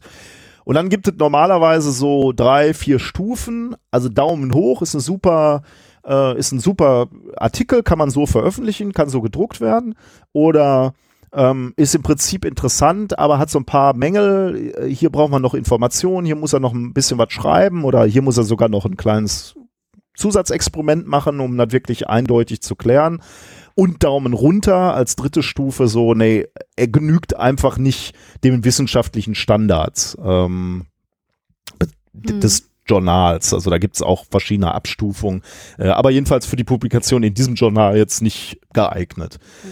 Ähm, und dann bist du halt raus und dann kannst du ein anderes Journal suchen. Und so wird also eine, eine Qualitätssicherung in der Wissenschaft äh, durchgeführt. Also nur peer-reviewte Artikel zählen im Prinzip in der Wissenschaft. Also wenn du dich einmal dem Urteil gestellt hast, ähm, mhm. deiner, deiner Fachkollegen. Ähm, das ist so, also klingt erstmal super, äh, ist nicht ganz ohne Probleme, denn dieser Peer-Review-Prozess, der kann unterschiedlich ablaufen. Also ähm, der, der könnte zum Beispiel als Open Peer Review ablaufen. Ähm, das heißt, der Autor weiß, wer ihn beurteilt und der, der beurteilt, weiß auch, von wem der Artikel ist. Also okay. die Namen werden ausgetauscht.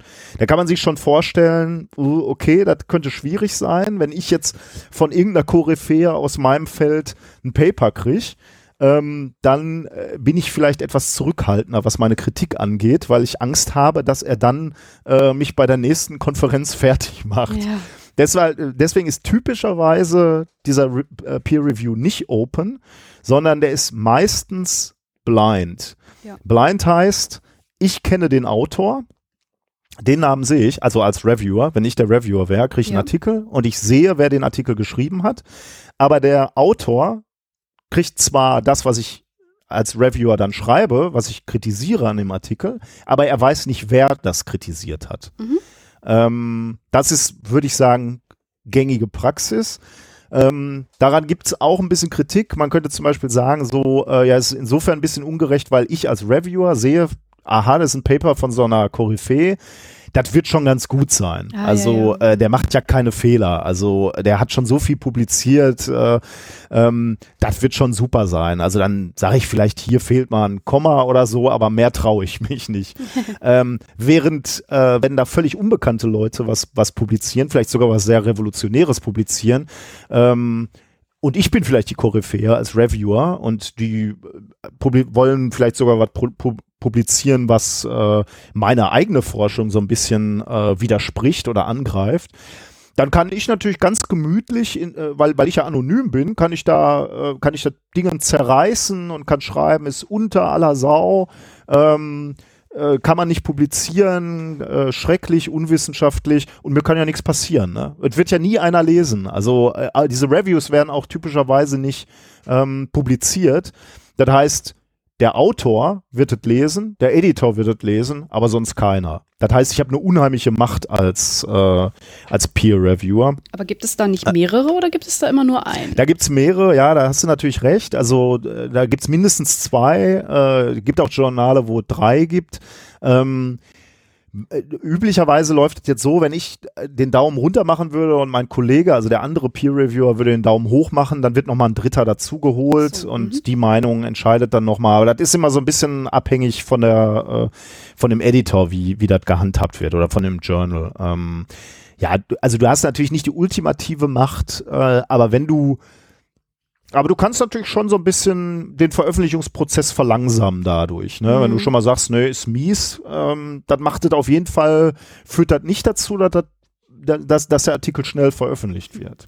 Wie lange Deswegen gibt's, denn? gibt's Lass mich das noch eben mhm, sagen. Klar. Deswegen gibt es auch noch Double Blind Peer Review als Modell, wo du sagst so, äh, also weder der Autor weiß, von wem er reviewed wird und äh, der Reviewer weiß auch nicht, von wem der Artikel kommt. Das ist auch noch so ein Modell, aber ehrlich gesagt ist mir das noch nie untergekommen in meiner Karriere. Vielleicht ja. gibt es Journale, die das so machen, äh, aber mir selber noch nicht, äh, noch nicht begegnet. Aber ich bin jetzt auch nicht, also so ganz viel review ich auch nicht.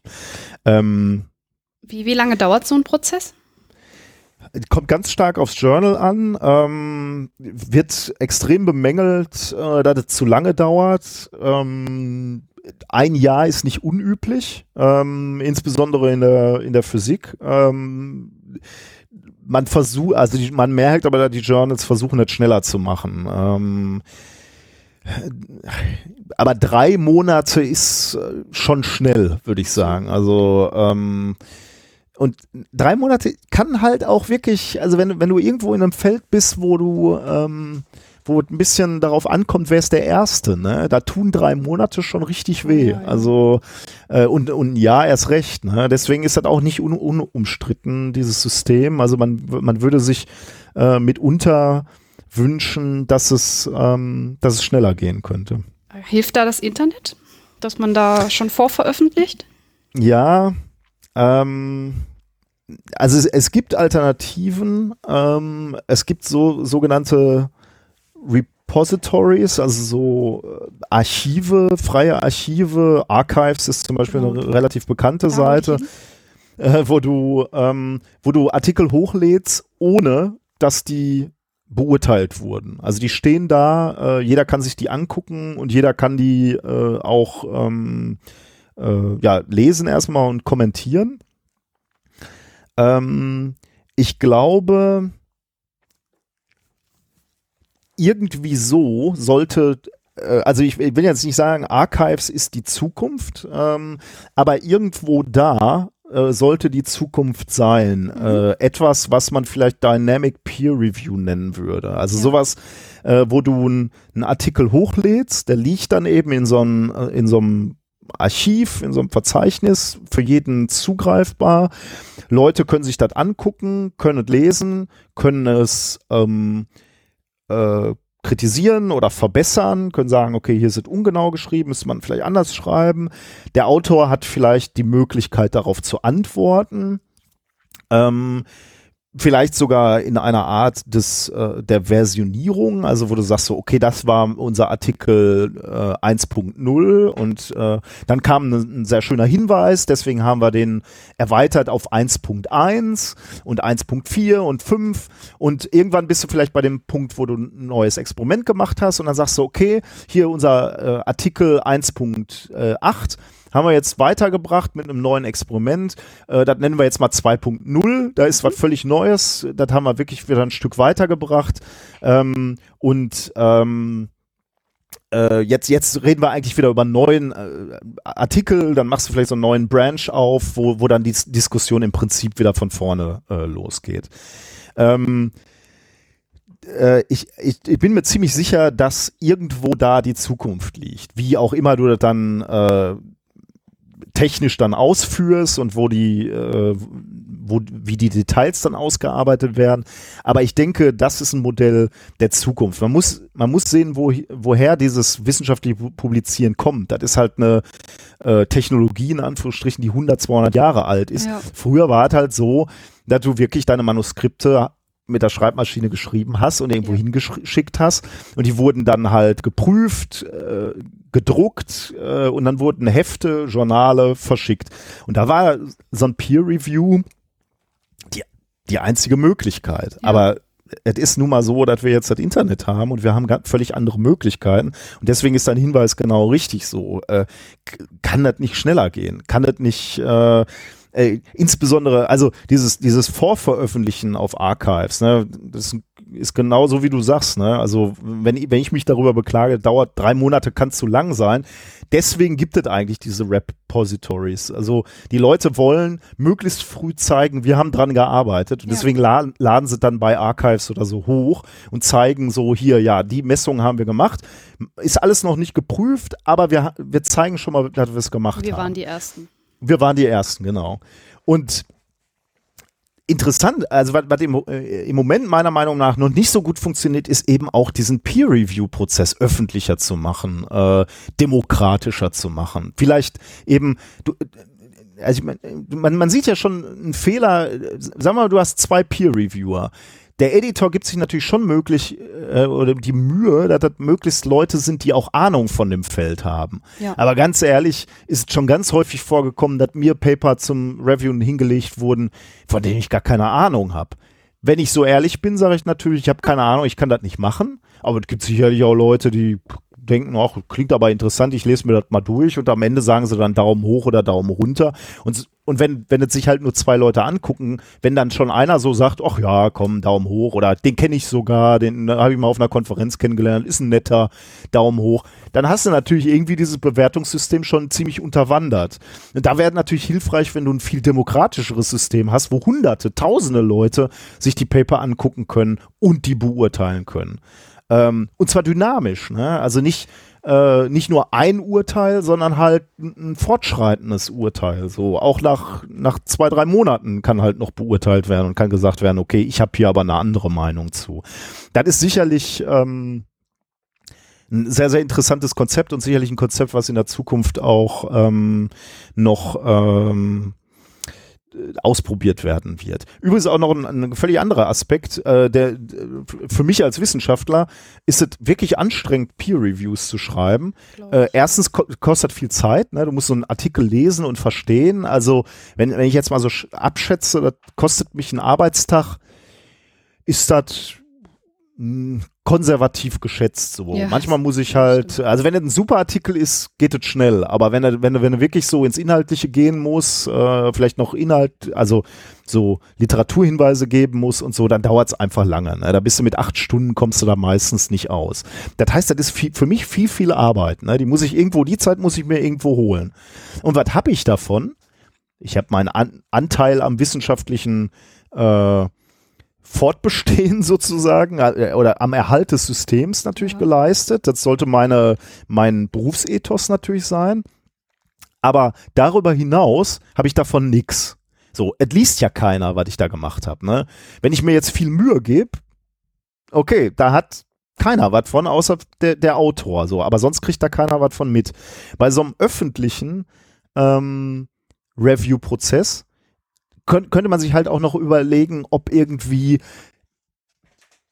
äh, dass ich da durch meine Reputation beispielsweise noch äh, ausweite. Ne? Genauso wie ich mit einem guten Vortrag auf einer Konferenz meine Reputation ähm, äh, vergrößere, wäre dann so, dass wenn, wenn ich gute Reviews öffentlich in einem äh, äh, in so einem System ähm, poste, dadurch dann von meinen Kollegen wahrgenommen werde als jemand, der Ahnung von der Materie hat. Und die Leute sprechen mich dann vielleicht an, wenn sie Partner für Projekte suchen oder wenn sie äh, fachliche Fragen haben oder so.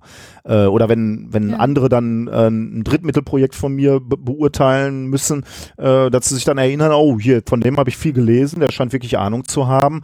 Ähm, bewilligen wir mal. Und deswegen ist es auch aus dieser Sicht interessant, mal darüber nachzudenken, ob Peer Reviews nicht vielleicht äh, öffentlich großflächiger und dauerhafter stattfinden sollen. Ich finde die Idee eigentlich ganz gut. Also ich habe da auch sehr viel drüber nachgedacht, als ich damals noch geforscht habe. Vor allem meine Kollegen haben sich auch immer über dieses System beschwert. Ich selber habe ähm, nichts publiziert, weil ich nicht so lange im Forschungsbetrieb war. Aber daran erinnere ich mich auch noch sehr gut. Hast du noch andere Punkte, die du kritisieren würdest am ähm, Publikationsmechanismus? Ja, also äh, mein, mein größtes Problem damit ist ja, äh, ist das, worüber ich äh, immer lamentiere, wenn ich, wenn ich darüber spreche, ist, äh, da, äh, basiert so ein bisschen darauf, äh, was ich gerade schon gesagt habe, wir, wir reden hier über sehr, sehr alte Strukturen. Ne? Mhm. 100, 200 Jahre ja. sind, sind die großen Verlage alt. Ähm, und die hatten in gewisser Weise äh, für viele äh, Jahrzehnte eben Monopol. Also äh, und, und haben sie in gewisser Weise immer noch. Ähm, denn äh, die großen Journale haben großes Ansehen auch. Die haben auch hohe Ansprüche an, an die Qualität der Forschung, die sie publizieren.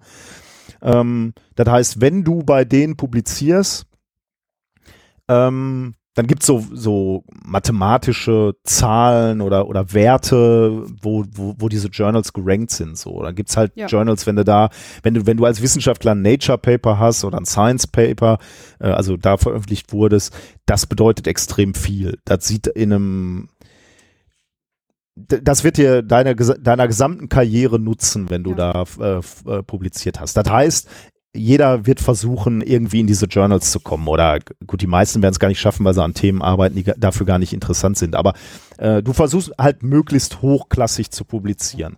Das heißt, diese altehrwürdigen Journals haben ein gewisses Monopol, ein, mhm. ein Machtmonopol, möchte ich mal so sagen.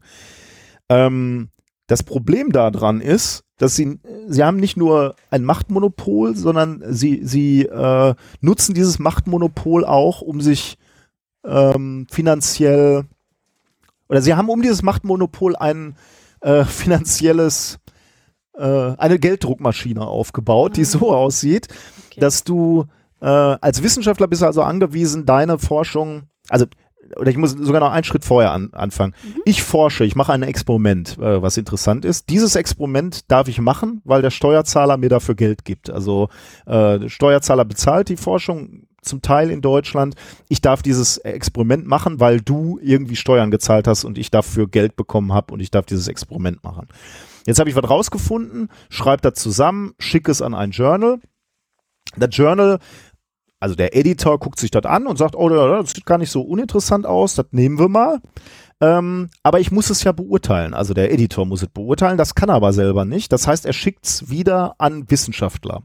Wieder an so Leute wie mich. Wieder an Leute, ich habe gerade gesagt, das dauert einen Tag oder dauert manchmal zwei Tage, dass, dass ich diesen Review mache. Wieder, diese zwei Tage werden wieder bezahlt vom Steuerzahler, von dir. Ja. Ähm, Okay, wieder Geld, was, was irgendwie vom Steuerzahler in diesen Publikationsprozess gegangen ist. Jetzt wird es angenommen, sagen wir mal, das Paper. Das, das Paper wird gedruckt oder online irgendwo veröffentlicht.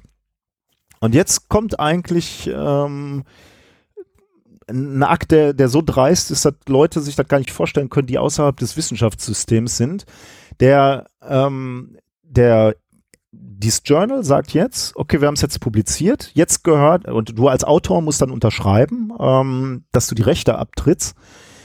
Die, die Daten, dieses Paper gehört jetzt dem, dem Journal. Der mhm. veröffentlicht es jetzt und der verkauft es jetzt auch.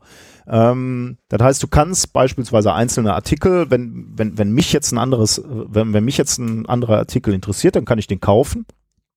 Ähm, für relativ viel Geld. So ein, so, ein, so ein Artikel kostet schnell mal 30 Dollar, zum Teil auch viel, viel mehr. Das kommt immer so ein bisschen auf den, den Artikel an.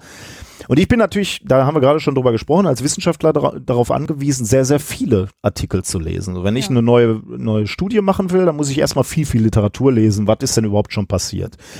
Das ist natürlich den Universitäten klar und deswegen haben die mit diesen großen Journals, mit den großen Verlagen, Verträge abgeschlossen, ja. wo die beispielsweise sagen, ähm, okay, wir wollen eure großen Journals lesen, im Abo haben, alle unsere Wissenschaftler dürfen da frei, in Anführungsstrichen, drauf zugreifen.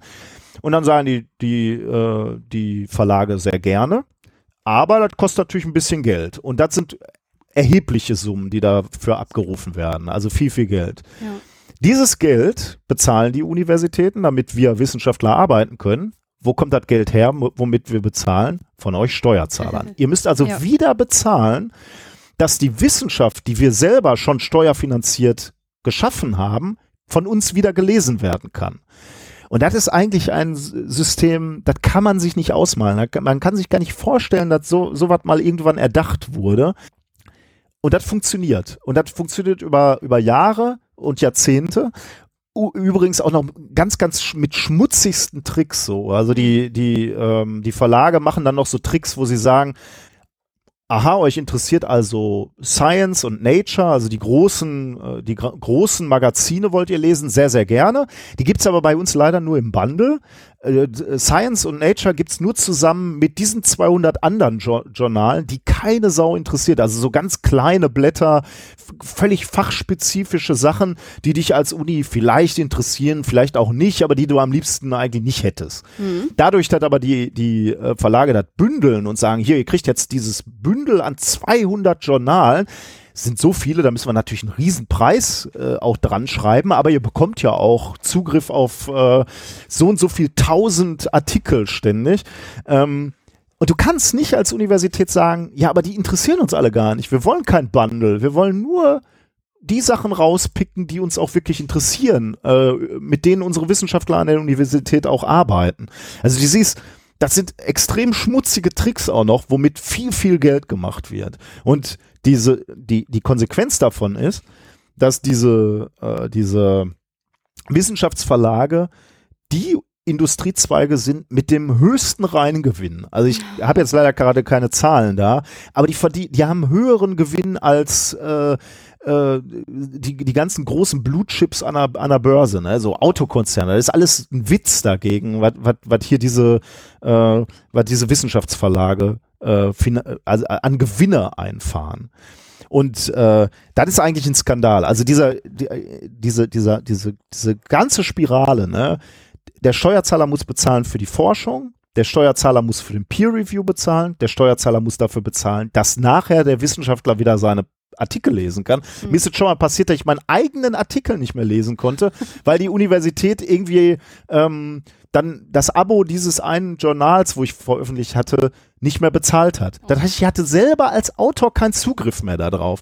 Gut, ich hatte natürlich das Manuskript natürlich auf meiner Festplatte liegen. Aber ja. es geht ja ums Prinzip. Ja. Ne? Also, dass ich mein, das, was ich geschaffen habe als Autor, nicht mehr lesen konnte, ist einfach ein, ein Unding. Und deswegen äh, gehört eigentlich dieses Gesamt, diese gesamte alte, dieses Konstrukt ähm, abgeschafft. Äh, Jetzt kann man sich immer noch, jetzt äh, drängt sich natürlich dem Hörer die Frage auf, ja, aber warum seid ihr Wissenschaftler eigentlich so blöd? Und das ist genau das, womit ich angefangen hatte. Der Grund ist, dass im Moment diese, diese altehrwürdigen Journale halt noch ein hohes Ansehen haben. Ja. Ähm, und das ist ganz schwer aus, äh, aus so einer gewachsenen Struktur wie der Wissenschaftswelt rauszukriegen. Du kannst jetzt nicht äh, mit einem Schlag sagen, so uns interessieren diese ganzen Faktoren äh, nicht mehr und diese, diese, diese äh, äh, diese diese Ehre, die dir zuteil wird, wenn du in einem hochklassigen Journal äh, publiziert hast. Das ist ganz schwer, sich davon zu lösen. Ich glaube, dafür muss einfach eine neue Wissenschaftlergeneration wachsen. Leute wie ich legen jetzt nicht mehr ganz so viel Wert darauf, ähm, diesen äh, diesen alten Journalen hinterherzulaufen, um da äh, ihre Reputation äh, aufzubauen. Mir sind andere Sachen wichtig. Allerdings muss man auch sagen, das ist ein gewisses Risiko, was ich da gegangen bin. Äh, und, und ich muss dazu sagen, ich hatte nie die Gelegenheit, bei Nature und Science äh, zu veröffentlichen. Vielleicht wäre ich dann auch korrupt geworden und hätte das getan äh, und, und wäre halt diesem Reiz des, des Ruhmes erlegen. Ähm, aber mir, also für mich äh, ist klar, ich, ich kann es nicht mal völlig äh, alleinig entscheiden. Also häufig werden so Artikel halt auch in, in Kollaboration geschrieben mit ja. anderen zusammen. Wenn da natürlich alle schreien und sagen so, wir wollen es aber bei diesem Verlag einreichen, dann habe ich halt nur bedingt Mitspracherecht. Aber für mich ist klar, wo ich Entscheidungen treffen darf, werde ich nur noch Open Access äh, veröffentlichen, also Artikel, cool. die eben nicht hinter irgendeiner Bezahlschranke, hinter irgendeinem Abo liegen, Ähm, und ich werde nach Möglichkeit eben auch nicht bei Verlagen äh, veröffentlichen, die irgendwie noch diese horrenden Gewinne an der Wissenschaft machen. Denn diese Gewinne werden halt generiert aus Steuergeldern. Ja. Und das finde ich einfach schäbig. Ähm, das ist aus verschiedenen Gründen sogar äh, ethisch auch so wirklich übel, weil äh, wenn, wenn du sozusagen Bezahlschranken schaffst ne, und, und hinderst daran, dass wissenschaftlich oder Wissenschaft publiziert wird. Also die würden natürlich behaupten, sie publizieren gerade die Wissenschaft, aber es ist nun mal so, dass insbesondere in ärmeren Regionen, ne, in, in, in Afrika oder so, können die Leute dann eben die Paper nicht abrufen, weil einfach nicht so viel Geld für Forschung zur Verfügung steht. Und zum Teil sind das eben genau die Länder, die die wissenschaftlichen Studien zu diversen Krankheiten oder so oder zur Wirksamkeit von Medikamenten lesen müssten, ja, äh, die haben keinen Zugriff auf diese Information. Und das ist einfach, das widerspricht einfach allem, wofür die Wissenschaft steht. Ähm, und das finde ich ganz, ganz schlimm. Ähm, und äh, ich bin sehr zuversichtlich und hoffnungsfroh, dass zu meinen Lebzeiten diese Strukturen noch ähm, abgeschafft werden. Lass es uns hoffen. Kann da die Politik ja. helfen? Äh, die Politik hilft äh, tatsächlich. Äh, die ist natürlich langsam äh, und, äh, und ist natürlich auch von äh, Lobbyisten beeinflusst. Ähm, die haben natürlich auch immer diese Leute vor der Tür stehen, die dann sagen, ja, aber hier werden dann ganz viele Menschen arbeitslos, wenn, wenn das, Verla das wissenschaftliche Verlagswesen ähm, ähm, nicht geht. mehr unterstützt wird oder, oder genau zugrunde geht.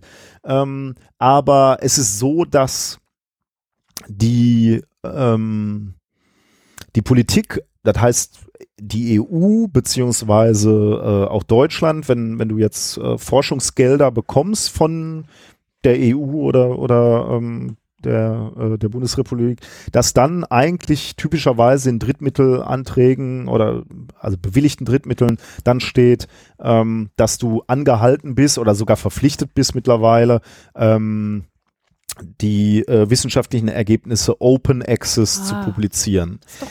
Open, Open Access ist allerdings auch noch nicht äh, Open Access kann auch heißen, dass du vorneweg als Autor dem Verlag Geld bezahlst dafür, dass er danach den Artikel so. Open Access macht. Also damit ah. ist noch nicht, damit ist die Open Access ist noch nicht die Rettung. Ähm, da gibt's verschiedene Wege des Open Access, da kann man eine ganze eigene Sendung zu machen.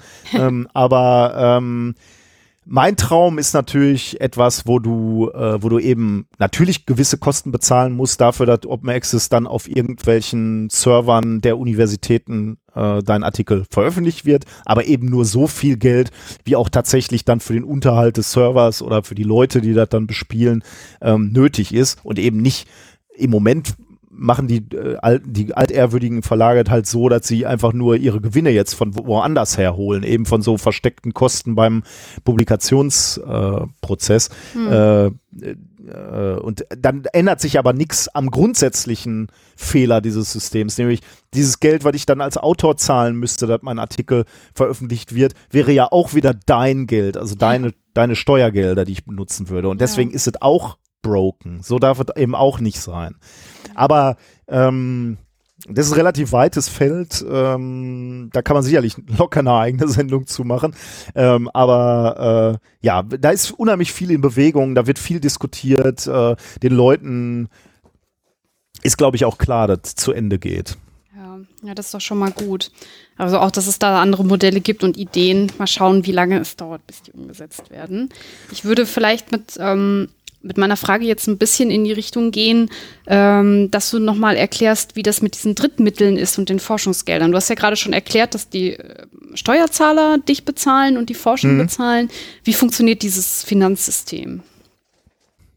Also es gibt un unterschiedliche Quellen, wo wir Geld herkehren, mhm. äh, bekommen. Äh, das erste sind eigentlich äh, Haushaltsmittel. Also wenn, wenn wir eine Arbeitsgruppe haben, also ich, ich arbeite für einen Professor und der Professor hat eine ähm, einer Arbeitsgruppe, ähm, dann hat er, dann bekommt er gewisse Haushaltsmittel, die, die hat er relativ frei verhandelt, glaube ich, ähm, zu dem Zeitpunkt, wo er Professor geworden ist. Mhm. Da verhandelst du, wie viele Stellen bekommst du fest zugesichert äh, und wie viele Mittel kriegst du fest zugesichert, die du dann Jahr für Jahr äh, bekommst. Und mit diesen Mitteln kannst du dann ähm, Leute einstellen und Forschung machen. Und zwar sehr, sehr frei. Ähm, das ist ähm, etwas, was in Deutschland ähm, tatsächlich zu den äh, bürgerlichen Grundrechten zählt, die Forschungsfreiheit, zusammen mit der Wissenschaftsfreiheit und der Lehrfreiheit. Mhm. Ähm, diese, diese Freiheit der Wissenschaft und Forschung und Lehre äh, findest du tatsächlich im Grundgesetz, Artikel 5, äh, und ist da als Grundrecht geschützt. Und da steht, ähm, Kunst und Wissenschaft, Forschung und Lehre sind frei. Ja. Die Freiheit der Lehre entbindet nicht von der Treue zur Verfassung. Das ah, heißt, im mhm. Wesentlichen kannst du machen, was du willst, solange du jetzt nicht irgendwelche umstürzlerischen Ideen hast und äh, der Frau Merkel an den Kragen willst. Aber ansonsten darfst du sowohl die Lehre machen, wie du willst, du darfst deine Forschung machen, du darfst erforschen, was du willst. Also du bist jetzt nicht von irgendwelchen Zwängen abhängig, du kannst völlig Interessen, deinen Interessen nachgehen. Ne? Selbst wenn das irgendwas ist, was keinen interessiert oder was niemals einen Nutzen haben wird, kannst du das im Prinzip erforschen und keiner kann dich dafür kritisieren. Und das ist auch ein schützenswertes Gut, muss ich sagen, weil aus, aus vielen Sachen wird halt auch erst äh, nach vielen Jahrzehnten irgendwas Sinnvolles oder vielleicht auch nie, aber das ist halt ein wichtiges Kulturgut, was wir uns gönnen, genauso wie Kunst. Ne? Ja. Äh, da, da, die Wissenschaftler das machen dürfen, was sie ähm, interessiert. Das ist der eine Punkt, so die, diese Haushaltsmittel, die eben ständig fließen. Das Problem ist, das ist nicht so sehr viel. Ähm, du kannst damit eine sehr, sehr kleine Arbeitsgruppe durchaus führen. Du kannst ein bisschen Forschung machen. Das Problem ist, Forschung ist teuer ja. und ähm, du bist früher oder später ähm, auf zusätzliche Finanzierungsmöglichkeiten angewiesen. Und mhm. da kommt das ins, ins Spiel, was ich heute schon, schon erwähnt habe, die sogenannten Drittmittel. Ähm, als Drittmittel wird im Prinzip all das äh, verstanden, was zusätzlich zu dem, was ich gerade gesagt habe, also zu diesen Haushaltsmitteln äh, zur Verfügung steht äh, als Geld. Und woher kommen diese Drittmittel? Da kann es unterschiedliche Möglichkeiten geben. Ein sehr klassisches Beispiel ist, zumindest in der Physik, ähm, die Industrie. Die Industrie kommt zu uns und sagt so, wir haben ein Problem und das hätten wir gerne gelöst. Also so, sagen wir mal, was haben wir denn für eine große Firma? Äh, ThyssenKrupp kommt und sagt, äh, wir haben hier ein Problem mit unseren Werkzeugen, äh, die gehen immer kaputt. Äh, Whirl, du kannst doch da so Diamantschichten draufbringen, kannst du die nicht härter machen, äh, damit die äh, länger funktionieren. Mhm. Und dann setzt du dich mit denen an den Tisch und zwar relativ frei und sagst, okay, ja, ich glaube, das würde ich glaube, ich kann da mal was ausprobieren. Ich habe eine gute Idee. Dauert ein Jahr. Ihr müsst mir einen Doktoranden bezahlen oder einen wissenschaftlichen Mitarbeiter für ein Jahr und ich brauche noch ein bisschen Geld, so damit ich mir Dinge kaufen kann, eine, eine Anlage. Da kannst du ganz frei verhandeln.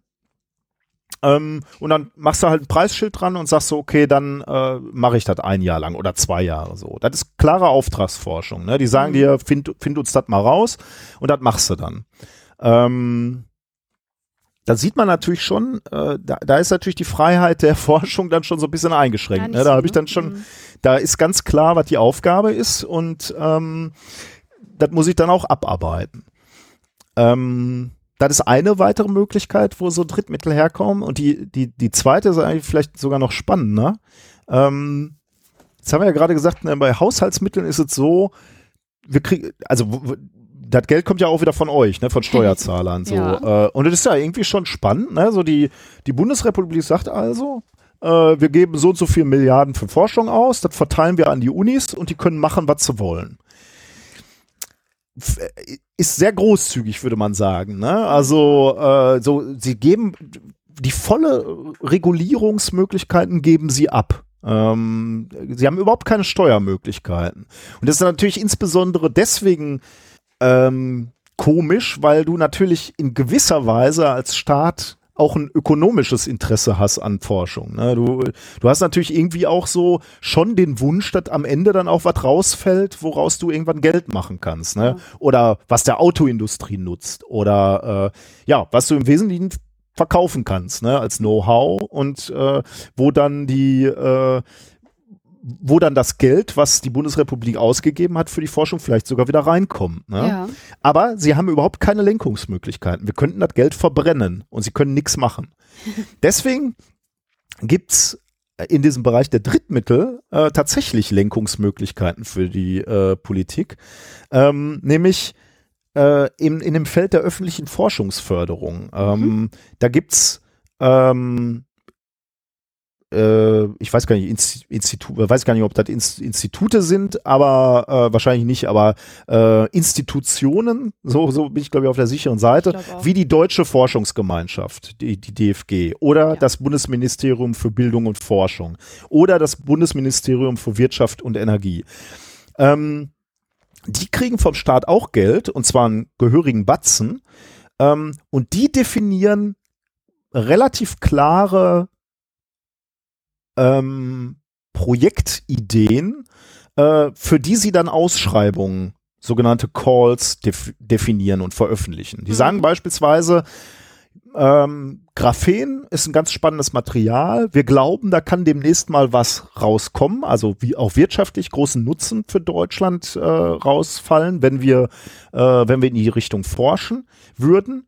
Und deswegen sagen wir, wir nehmen einfach mal eine Milliarde in die Hand oder 500 Millionen oder wie, was auch immer ja. und schreiben Call und sagen so, äh, hier ist Geld für alle Leute, die gute Ideen haben, wie wir Graphen äh, industriell herstellen können mhm. oder wie wir Graphen in Energieanwendungen, beispielsweise in der Brennstoffzelle, nutzen können. Die schreiben also nur diesen, diesen Call, also hier ist Geld für jemanden, der in die Richtung forschen will und du als, als Arbeitsgruppe guckst dir das an und kommst zu dem Ergebnis, oh, hier könnte ich einen Beitrag leisten, äh, da könnte ich, da habe ich eine Idee, was ich da machen kann. Und dann schreibst du einen Antrag auf diesen Call, schickst ihn dahin, der wird begutachtet und dann, ähm, wenn, wenn du Glück hast, kommt, wird er angenommen und dann bekommst du Geld. Ja. Und musst dann das abarbeiten, was du in deinem Antrag skizziert hast oder, oder äh, vorgeschlagen hast, zum Teil relativ detailliert vorgeschlagen hast. Also dann sagst du halt, okay, wir, wir, wir gehen zusammen vielleicht noch mit einem Partner aus, aus der Brennstoffzellentechnologie und wir wollen gemeinsam eben hier eine Membran auf der Basis von Graphen für eine Brennstoffzelle machen. Dafür brauchen sie so, so und so viel Geld. Und nach drei Jahren haben wir dann Prototyp voll fertig und dann können wir sehen, ob das gut ist oder nicht gut ist. Oder, oder wir schätzen sogar ab und sagen, wird schon gut sein. So. Mhm. Ähm, und damit ähm, forschst du dann drei Jahre in dem Bereich und bringst natürlich den Bereich auch weiter. Und da hat der Staat natürlich ganz subtil dann schon Einfluss genommen. Ne? Wir sind jetzt gestartet mit absoluter Forschungsfreiheit und jetzt äh, ist es aber so, dass die Haushaltsmittel eben gerade nicht ausreichen, um sinnvoll oder eine große Arbeitsgruppe zu führen oder wirklich äh, exzellent zu forschen. Das heißt, du hast schon diesen Druck auch, beziehungsweise die Not, äh, dich so ein bisschen nach diesen Drittmitteln zu strecken. Und ja. die Drittmittel sind halt nicht immer völlig ähm, themenfrei vergeben. Und dann arbeitest du halt doch in eine Richtung, die von der Politik vorgegeben wird. Kann man, kann, kann man sehr unterschiedlich sehen. Ich finde es, ich, ich arbeite sehr anwendungsnah und auch sehr technisch nah oder, oder an, ja, anwendungsnah für, für technische Anwendung. Deswegen finde ich persönlich das nicht so schlimm.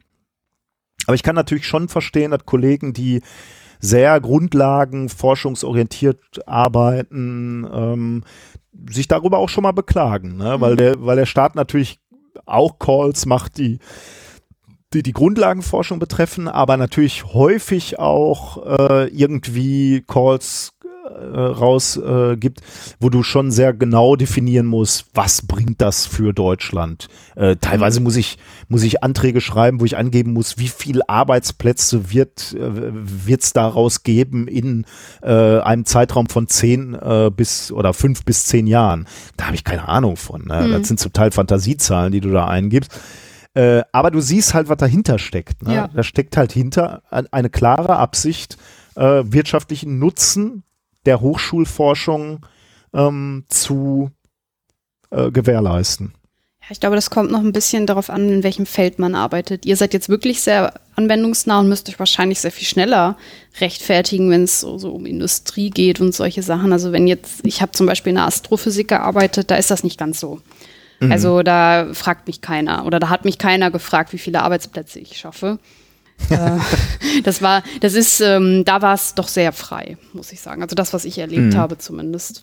Auf, auf der anderen Seite, dann gibt es sicherlich auch so Bereiche, so, so Linguistik oder so. Ich, das ist wahrscheinlich wahnsinnig schwer, dann ja, irgendwo Drittmittel äh, zu bekommen, weil, weil da halt nicht ein unmittelbarer Nutzen zu erkennen ist. Oder vielleicht tue ich den Linguisten jetzt Unrecht. Also ich will jetzt nicht, wollte jetzt keinem zu nahe treten, aber das ist ein Feld, was mir relativ fern ist, deswegen kann ich das nicht beurteilen. Aber also ich könnte mir schon vorstellen, dass es halt zum Teil da schwieriger ist. Wir haben da schon ein sehr großes, als Materialwissenschaftler hast du einen großes, großen Luxus. Also du kannst ja. eigentlich die Töpfe, die sehr grundlagenorientiert sind, kannst du anzapfen, weil er halt sagst so, ja, wir wollen die Prozesse dahinter verstehen. Aber du kannst eigentlich einen Antrag auch so schreiben, dass du sagst, okay, wir wollen eigentlich in Richtung Anwendung gehen. Ja. Ähm, und dann schreibst du halt sehr anwendungsnah. Und da haben wir, ja, das ist halt unser Luxus quasi.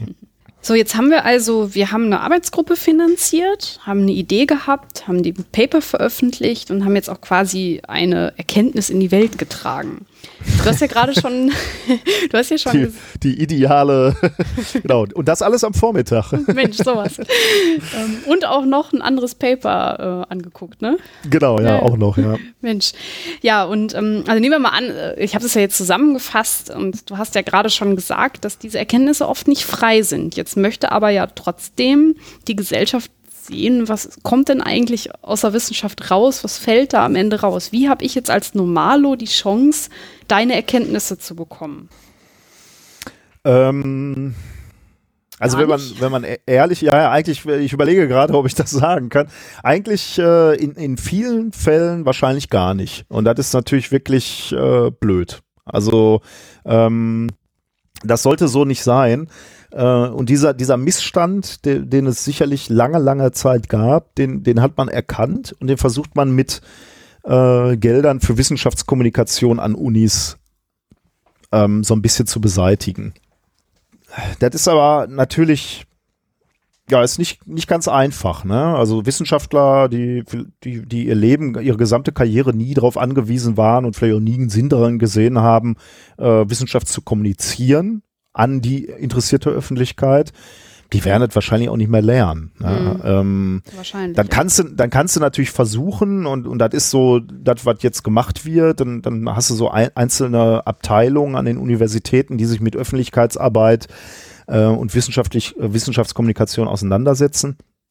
So als als äh, Man in the Middle dazwischen oder oder Woman in the Middle, middle dazwischen, die die äh, sprechen dann mit den Wissenschaftlern, versuchen dann irgendwie die Artikel ähm, runterzubrechen, ein bisschen einfacher zu schreiben, allgemeinverständlicher zu schreiben und die dann irgendwie in Pressemitteilungen zum Beispiel rauszugeben. Mhm. Aber natürlich auch äh, andere Veranstaltungen zu machen, ne? also irgendwie Leute auf die äh, auf die Bühne zu holen. Ähm, das kann sehr unterschiedlich sein. Also wir haben zum Beispiel von unserem Nano-Institut haben wir ähm, ich, ich glaube, der, der, hieß Nano-Dialog, einige Male in Duisburg äh, tatsächlich die Wissenschaftler auf eine Bühne geholt und dann die, den, den Leuten halt gesagt, okay, ihr könnt mal Fragen stellen zur Nanotechnologie. Ja. Da kamen dann interessante Fragen so zu, auf, hier auf meiner Sonnenmilch steht Nano, was was ist denn da drin und so. Ähm, Leute haben ja mitunter auch Angst äh, vor Nanotechnologie oder eben, sagen wir mal, in, in Hamburg wahrscheinlich vor den Teilchenbeschleunigern. Und da ist es, glaube ich, ja. ganz, ganz wichtig, dass man mit den Leuten äh, spricht. Und ähm, die, dieser Bereich der Wissenschaftskommunikation ist dann immer, ich würde sagen, kreativer geworden in letzter Zeit, was dann halt zu so Sachen führt wie methodisch äh, wie inkorrekt zum Beispiel. Äh, zum Beispiel methodisch inkorrekt, genau. Ähm, wo, wobei, ich weiß gar nicht, äh, das ist halt, uns macht es einfach nur Spaß. Ne? Also wir sind damit jetzt nicht angetreten, weil wir gesagt haben, so wir, wir, wir fühlen diese tiefe Verpflichtung in uns, äh, Wissenschaft zu kommunizieren. Äh, wir finden es natürlich schön, dass wir das tun. Ähm, aber wir machen es vor allem, weil es uns Spaß macht. Äh, genau aus den Gründen sind wir auch irgendwie ähm, beispielsweise bei Science Slams dann auf die Bühne ja, gegangen. Wo, Wobei das ja schön ist, ne? wenn das, wenn, das ist der Idealfall, wenn es dem Wissenschaftler Spaß macht, die Wissenschaft zu kommunizieren, und äh, dem Rezipienten, also der interessierten Öffentlichkeit, macht es Spaß, das zu hören. Ähm, das ist ja der Idealfall eigentlich. Ne? So, so sollte es eigentlich sein.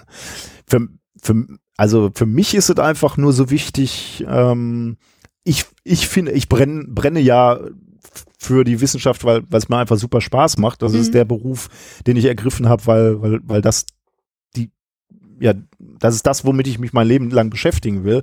Und ich, ähm, ich sehe halt die ganzen spannenden Geschichten, die passieren, aus meiner Sicht spannenden ja. Geschichten. Äh, die Entwicklung, die Entdeckung, so.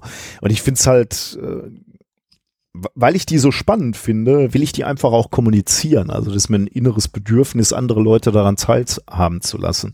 Und weil ich so glücklich in meinem Beruf bin, ähm, ist es halt auch so, dass ich, damit haben wir ja das Gespräch angefangen, dass ich auch irgendwie finde, äh, dass es schön wäre, wenn man Jugendlichen oder Kindern ein Vorbild sein kann und sagen kann, okay, ja. so kann man seinen Beruf oder sein Leben auch äh, vor, vorbringen, weil du, ähm, wenn, wenn er also der Junge muss nicht Fußballprofi werden. Es gibt, gibt einfach Leute, die werden vermutlich kein Fußballprofi und da gibt es dann Alternativen, die auch unheimlich Spaß machen. So. Äh, und, und das will man ein, einfach anbieten. Und das ist, glaube ich, das, warum mir Wissenschaftskommunikation so wichtig ist.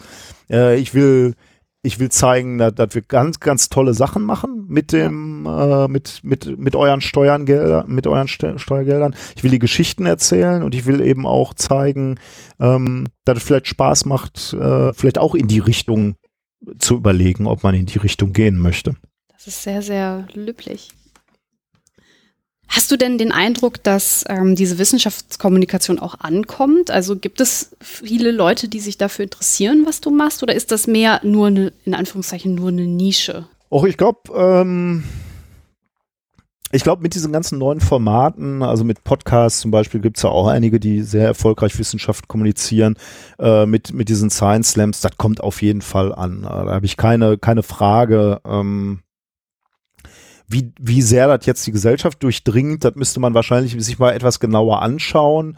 Ähm, aber zumindest diese Leute, die eh schon interessiert sind, so ein bisschen an Wissenschaft, äh, die erreicht das auf jeden Fall. Also gerade gerade diese, diese Science Slams Geschichte ist halt super faszinierend, weil du in äh, typischerweise halt in irgendwelchen Kneipen auftrittst ähm, wo du Wissenschaft halt überhaupt nicht ähm, erwarten würdest. Und dadurch, mhm. dass du eben rauskommst aus der Universität und nicht irgendwo in so einem Hörsaal erzählst, was du tust, äh, ist das schon eine ganz andere Stimmung so. Das ist äh, ähm, du bist halt auf einmal, klar, du stehst noch irgendwie auf einer Bühne, aber irgendwie ist es dann so äh, irgendwie gleichberechtigte Kommunikation und vor allem bist du dann auch vom Publikumsurteil abhängig.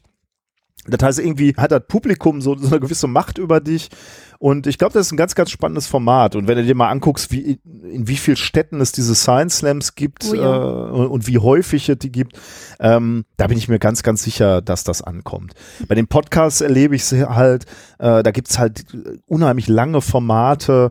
Ähm, unser Podcast ist relativ lang, aber da gibt's halt auch ganz, ganz viele andere, die sich sehr äh, ausführlich mit, mit sehr spezialisierten Themen beschäftigen ähm, und dann auch zwei oder drei Stunden. Ne? Und, und die, die werden halt viele tausend Male gehört, beschäftigen sich Menschen drei Stunden ähm, mit einem extrem speziellen äh, Thema. Ja. Äh, Finde ich wahnsinnig äh, faszinierend, dass man Leute damit erreichen kann. Ähm, ja, und dass sich Leute eben auch mit aktueller Forschung so beschäftigen und dass, dass, dass es sie halt auch interessiert. Ja, ich bin davon auch jedes Mal wieder fasziniert. Auf der anderen Seite sehen wir ja im Moment, ähm, dass so die AfD mit forschungskritischen Thesen oder auch einen Trump, der halt gerade nicht das Vertrauen in die Wissenschaft stärkt, gewählt werden.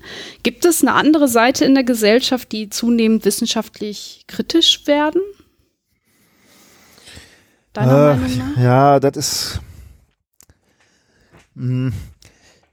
also ich weiß, also ich, ich tue mich mit dem, mit dem Begriff wissenschaftskritischer tue ich mich äh, schwer, ehrlich gesagt, weil ich nicht äh, bei mir jetzt nicht erleben würde, aber ich, spreche natürlich von meiner Filterblase in, in gewisser Weise, ne, mhm. dass jetzt wir, wir Wissenschaftler irgendwie so äh, besonders kritisch oder besonders ablehnend ähm, dass uns da ablehnend begegnet wird also ich, ich würde einfach mal so für mich sagen, so, ich glaube nicht, dass die Gesellschaft per se wissenschaftskritischer geworden ist. Mhm. Das Problem, also ich glaube, Menschen sind immer auf der Suche nach Antworten. Also Men Menschen leben so in ihrer Welt und sie wollen im Prinzip schon die, ihre Welt verstehen. Ja. Also die brauchen irgendeinen Erklärungsversuch, damit sie sich in ihrer Welt, in ihrer ganz kleinen persönlichen Welt zurechtfinden. Ähm, das Problem ist aber, die Welt wird immer komplexer. Ne? Also mhm. es gibt einfach kaum noch einfache Sachverhalte. Klimawandel ist einfach kom komplex. Ne? Und äh, das Telefon, was du in deiner Tasche mit dir rumträgst, ist einfach komplex. Ähm, das versteht einfach kaum noch einer. Ja. Ne? Herrgott, ich bin Physiker und ich verstehe mein Telefon nicht. Ne? Ich weiß nicht, was da drin ist. Ähm, und dann kommen halt Menschen und sagen, äh, aus deinem Telefon kommen gefährliche Strahlen raus. und dann sind Menschen halt überfordert. Ja, ne? ja. Also die, die, die, denen wird Angst gemacht und sie sind erstmal grundsätzlich überfordert mit dieser Aussage ähm, von einem Sachverhalt, den sie nicht verstehen können. Ja. Und jetzt hast du das Problem, diese Leute wollen aber trotzdem Antworten. Ne? Wo, wo bekommen sie die Antworten jetzt her? Entweder von teils abgehobenen Wissenschaftlern, die irgendwas erzählen, was sie nicht verstehen. Äh, oder von langweiligen Lehrern, sagen wir mal, wenn wir jetzt über Schüler sprechen, langweiligen Lehrern in der Schule, die, die da ihren, ihren alt, äh, total verstaubten Physikunterricht runterziehen. Oder sie bekommen ihre Antworten von Leuten im Internet, die leichte, plausible Erklärungsansätze äh, da so äh, reinschreiben oder als Video äh, äh, veröffentlichen. Ja. Und das ist halt ganz, ganz gefährlich, weil ähm, die Leute brauchen diese Antworten und die sind anfällig für diese äh, einfachen Erklärungsmodelle, die beispielsweise dann von mir aus die AfD anbietet oder Trump, der ein sehr einfaches Weltbild den anbietet. ja. äh, aber das ist verführerisch, ne? Das muss man, da muss man ganz klar sagen. Das, ist eine ganz verführerische ähm, Möglichkeit, seine Welt zu verstehen. Natürlich völlig falsch zu verstehen, aber es ist verführerisch, darauf reinzufallen. Und wenn du damit anfängst, vielleicht erst mit kleinen Sachen äh, und, und dann aber zunehmend äh, wissenschaftlich oder unwissenschaftlicher versuchst, dein, dir deine Welt zu erklären, dann wirst du immer anfälliger für sowas. Ne? Ja. Und, und das ist, glaube ich, der, das Phänomen, was wir gerade beobachten. Die Diskussion, im Internet werden halt äh, immer weniger von Fakten geleitet, sondern einfach nur noch so von Meinungen. Ne? Ja. Ähm, und da ist die Riesengefahr drin. Ich würde also nicht sagen, per se sind die Leute äh, wissenschaftskritischer geworden, aber ähm, die, die sind in gewisser Weise anfällig für leichte Erklärungen, die du, äh, die du im Internet äh, finden kannst. Mhm. Und ich glaube, im, im, äh, im Internet gibt's noch ein Problem eigentlich selbst wenn du da völlig abstruse Meinungen vertrittst, ne? also bleiben wir mal bei, bei dem, was ich gerade schon mal gesagt habe, die Erde ist flach. Ja. Total abstrus. Ähm, du wirst Leute finden, die sich um dich scharren, ne? wenn, äh, wenn, wenn du so einen Scheiß erzählst. Ein paar Leute gibt es immer, die sagen, ja, finde ich richtig. Genau so sehe ich das auch. wenn du wenn du vor, vor den Zeiten des Internets so einen Schwachsinn erzählt hättest, ne, dann wärst du der einzig Bekloppte in deinem Dorf gewesen oder in deinem Stadtteil.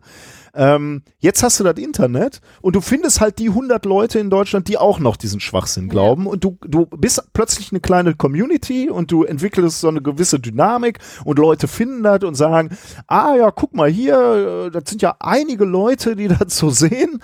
Ähm, da muss ja dann doch was dran sein. Und diese Leute äh, dominieren dann plötzlich den Diskurs weil sie einfach lauter schreien oder ja. weil sie, weil, weil sie halt, wie, wie ich gerade gesagt habe, diese einfachen Modelle anbieten. Ähm, und äh, da haben die Wissenschaftler natürlich mitunter schwer, äh, eventuell, weil sie gar nicht erst in den Diskurs eintreten, weil sie sagen, also Leute, also Kugelmodell der Erde, das haben wir ja nun jetzt äh, seit 2000 Jahren bewiesen. Da, da müssen wir jetzt nicht nochmal völlig neu anfangen. Ähm, aber da ist halt ein Problem, ne? weil dann die Leute, die da rumbrüllen und diesen äh, Müll dann verbreiten, die sind dann halt lauter, ja. also scheinbar lauter im, im, äh, im Internet. Wir haben jetzt gerade, also du hast jetzt gerade gesagt, dass Trump und die AfD ein einfaches Bild anbieten. Und dass es halt Leute in der Gesellschaft gibt, die das annehmen oder beziehungsweise irgendwie da was drin finden. Glaubst du denn, dass ähm, Trump, AfD und diese einfachen Bildern, dass das irgendwie einen Einfluss auf die Forschung hat? Werden da zum Beispiel weniger Gelder gegeben? Wird Grundlagenforschung dadurch weniger? Oder ist das eher was, was du nicht denkst, was da passieren könnte? Boah, also ehrlich gesagt mag ich mir gar nicht ausmalen, ne? was passiert, wenn ähm, ich habe ehrlich gesagt zu wenig Einblick in das Wissenschaftssystem in den Vereinigten Staaten beispielsweise. Ne? Aber man, man hat ja den Eindruck, dass ähm, also als Trump jetzt gewählt wurde, hatte man das Gefühl, dass äh, ich weiß nicht, ob das wirklich systematisch war oder ob das einzelne ähm, ähm, Anekdoten waren, dass Wissenschaftler, ausländische äh, Wissenschaftler eben nicht mehr ins Land kamen, also nach Amerika kamen. Und äh, das ist natürlich für, für so ein Land ähm, äh, äh, schlecht. Also ja. gerade Amerika, wenn du dir anguckst jetzt bei den Nobelpreisen, äh, da hat Amerika praktisch alles wieder abgeräumt. Das liegt nicht daran, dass die die bessere Ausbildung haben oder die besseren äh, Kinder äh, gebären, die einfach begabter sind, sondern das liegt einfach daran, dass, dass sie die Wissenschaftler sehr aggressiv und sehr erfolgreich in ihr Land geholt haben, mhm. eine, ne lange Zeit. Wenn die damit jetzt aufhören, weil ein Trump sagt oder, oder seine Partei oder die, die, na, die nach ihm kommen, sagen, ähm, wir wollen Ausländer nicht mehr haben, mhm. ähm, äh, dann ist es für die Wissenschaftler da ein Riesenproblem. Ja, das ist überhaupt keine, keine Frage ähm, wenn du die, dir die Briten anguckst, die, die sagen so, wir wollen mit Europa und dem ganzen Käse nichts mehr zu tun haben, alles viel, viel zu kompliziert. Die Wissenschaftler in Großbritannien, die sehen das ganz anders, weil die haben stark profitiert von den europäischen Töpfen, ähm, von denen ich gerade gesprochen habe, aus ja. den Drittmitteln. Ähm, die wissen gar nicht mehr, wie sie ihre Forschung ähm, finanzieren sollen. Mhm. Das ist ein Riesenproblem für die. Ähm, wenn man den Sachen glauben darf, dass äh, Trump und seine Administration da tatsächlich Einfluss nimmt, insofern, dass sie sagen, jedes wissenschaftliche oder jede, jede wissenschaftliche Publikation, die sich mit dem Klimawandel auseinandersetzt, wird mhm. von uns geprüft. Und geprüft heißt hier ja nicht wissenschaftlich geprüft, sondern das heißt, ähm, äh, wie würde man das sagen? Also so äh, ja, eine bestimmte Richtung gelenkt, ne? Man will halt genau, halt also entspricht genau entspricht es unserem Weltbild. Äh, das, das widerspricht einfach allem, was wir gerade gesagt haben, wie Wissenschaft funktionieren sollte. Ja, ja, ne? Da kommt halt einer und sagt, haut irgendwie so ein Dogma rein und sagt so, äh, Klimawandel gibt es nicht, darum bauen wir jetzt unsere Forschung auf. Damit unterhöhlst du natürlich den gesamten Wissenschaftsbetrieb. Ja, und damit, ähm, um auf deine Frage zurückzukommen, natürlich beeinflusst du damit die Forschung. Und zwar ganz erheblich. Ähm, und das betrachte ich mit großer Sorge, ja. Also das ist ein Riesenproblem. Ähm, und ja, die, die Frage ist, äh, die Frage ist, was du da tust, ne? Also was du da tun kannst. Ähm, ich, ich bin, ich bin, bin da tatsächlich ein bisschen zerrissen, muss ich sagen. Und äh, vor, vor einiger Zeit hätte ich dir gesagt, ähm, was machst du mit so Leuten? Ne? Was machst du mit so, äh, mit so äh, Leuten, die sagen, wir, äh, wir glauben an die flache, die Erde ist flach, so, mhm. ne? die ist eine Scheibe ich habe immer gesagt, es ist mir viel zu mühselig, mich mit denen abzugeben. Das, das, da kann, mit denen kannst du nicht diskutieren. So, ich habe großen Respekt vor Leuten, die sich die Mühe machen. Das kostet aber viel zu viel Zeit und die Zeit habe ich einfach nicht. Ne? Diese Leute äh, be befinden sich ja auch auf so einem Rückzugsgefecht. Also die hauen dann irgendeine so These raus, sagst du so, äh, die sagen dann so, ja, flache Erde, Scheibe, ähm, du siehst ja auch gar keinen gekrümmten Horizont. Egal auf was für einem Berg du stehst, du siehst keinen Horizont. Äh, und dann diskutierst du mit denen und sagst ja, aber ähm, was ist denn mit Schiff, Schiffen, ne? Du siehst ja so ja. dann nur noch den Schiffmast und den, den, den Rumpf siehst du nicht mehr. Wie erklärst du das denn? Dann dann eiern die rum oder dann, dann springen die auf den nächsten Nebenschauplatz ähm, und, und äh, geben dir dann eine andere Begründung, die du dann widerlegen darfst. Ne? Und das meine ich mit Rückzugsgefechten. Ne? Das, ist, das ist wahnsinnig anstrengend. Ist ne? Und du wirst im Endeffekt wirst du die nicht überzeugen. Genauso hier die, die Leute, die an Chemtrails glauben. Ne? Die wollen das glauben und die, die stecken da auch ganz, ganz tief drin. Und du kannst den Argumente liefern, äh, immer weiter.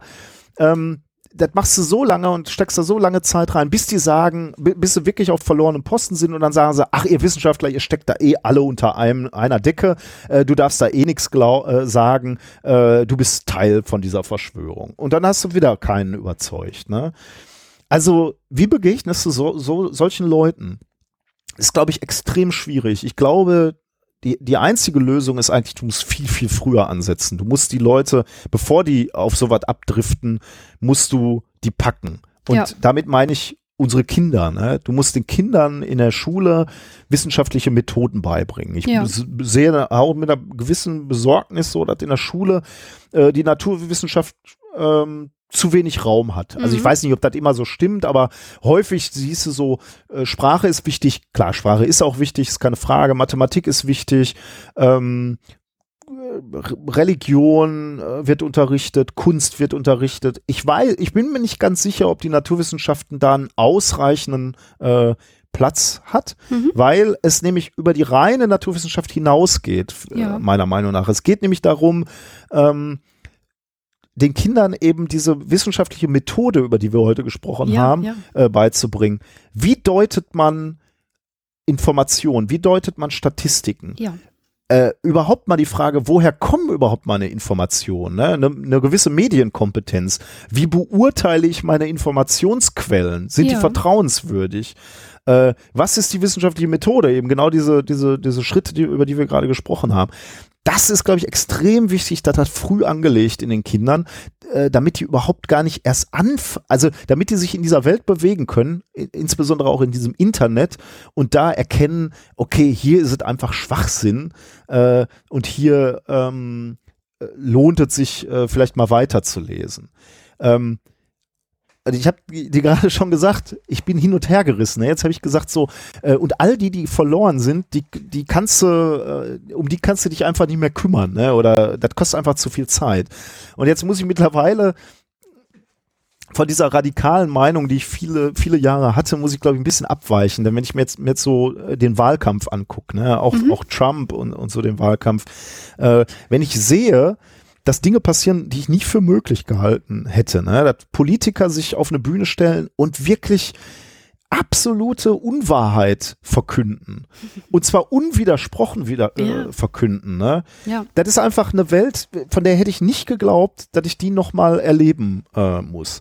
Äh, wenn, wenn Trump sich mit, mit seiner Aussage über den Klimawandel, über den menschengemachten Wieder, äh, Klimawandel, sich 97 Prozent aller Klimaforscher Experten auf dem Feld entgegenstellt ne, und sagt, ist Quatsch. Ja. Dann darf sowas einfach nicht unwidersprochen bleiben. Dann muss nach so einer, so, so einer Debatte einfach ganz klar gesagt werden, das muss analysiert werden und da muss gesagt werden, das war faktisch falsch. Ja. Also zumindest entspricht das nicht dem, was 97 Prozent aller Experten sagen.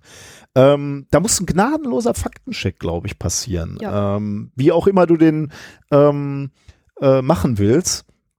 Ähm, meine große Sorge ist, dass das Menschen trotzdem nicht interessiert, weil ich fürchte, Trump wäre auch sonst, äh, wäre auch damit gewählt worden. Und dann haben wir ein ganz anderes gesellschaftliches Problem.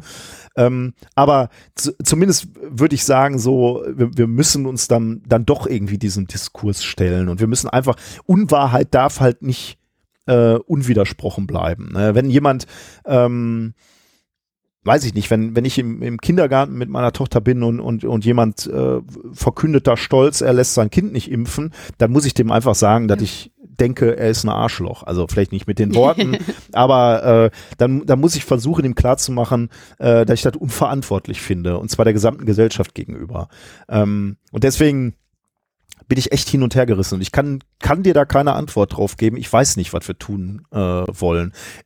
Ich weiß nur, den Wissenschaftlern kommt da auch eine große Verantwortung äh, äh, ähm, äh, zuteil. Ähm, und äh, ich weiß, ja, Wissenschaftskommunikation ist sicherlich wichtig. Wir müssen irgendwie den Diskurs wieder übernehmen auch oder zumindest mitspielen.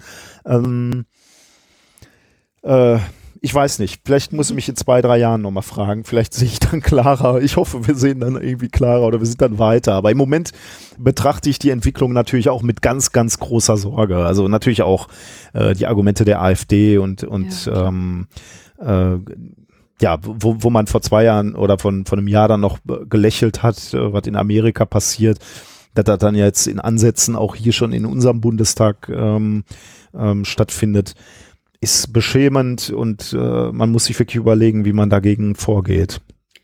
Ja, du sagst da sehr, sehr viel Richtiges. Ich glaube aber, dass dein Weg, ähm, wie du Wissenschaftskommunikation machst, indem du halt auch Leute erreichst, die nicht Fachidioten sind und auch raus aus der Filterbubble kommst, ist ja schon ein guter Weg.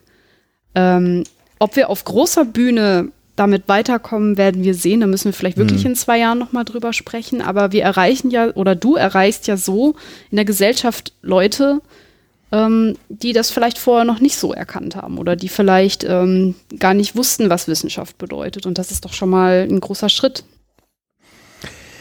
großer Schritt weiß ich jetzt nicht, aber das ist sicherlich ein Schritt, ein kleiner Schritt, den, den Schritt, den ich gerade in der Lage bin zu leisten. Ja, ja. also, aber ich, genau. ja, da brauchen wir natürlich auf breiter Front. Ne? Ähm, und wir, ja, ist, ist, ein, ist eine Frage, wie wir damit, ähm, wie wir damit umgehen und wie man da ähm, ja. breit die Menschen erreichen kann. Vielleicht werden wir diese Frage auch heute Abend gar nicht klären.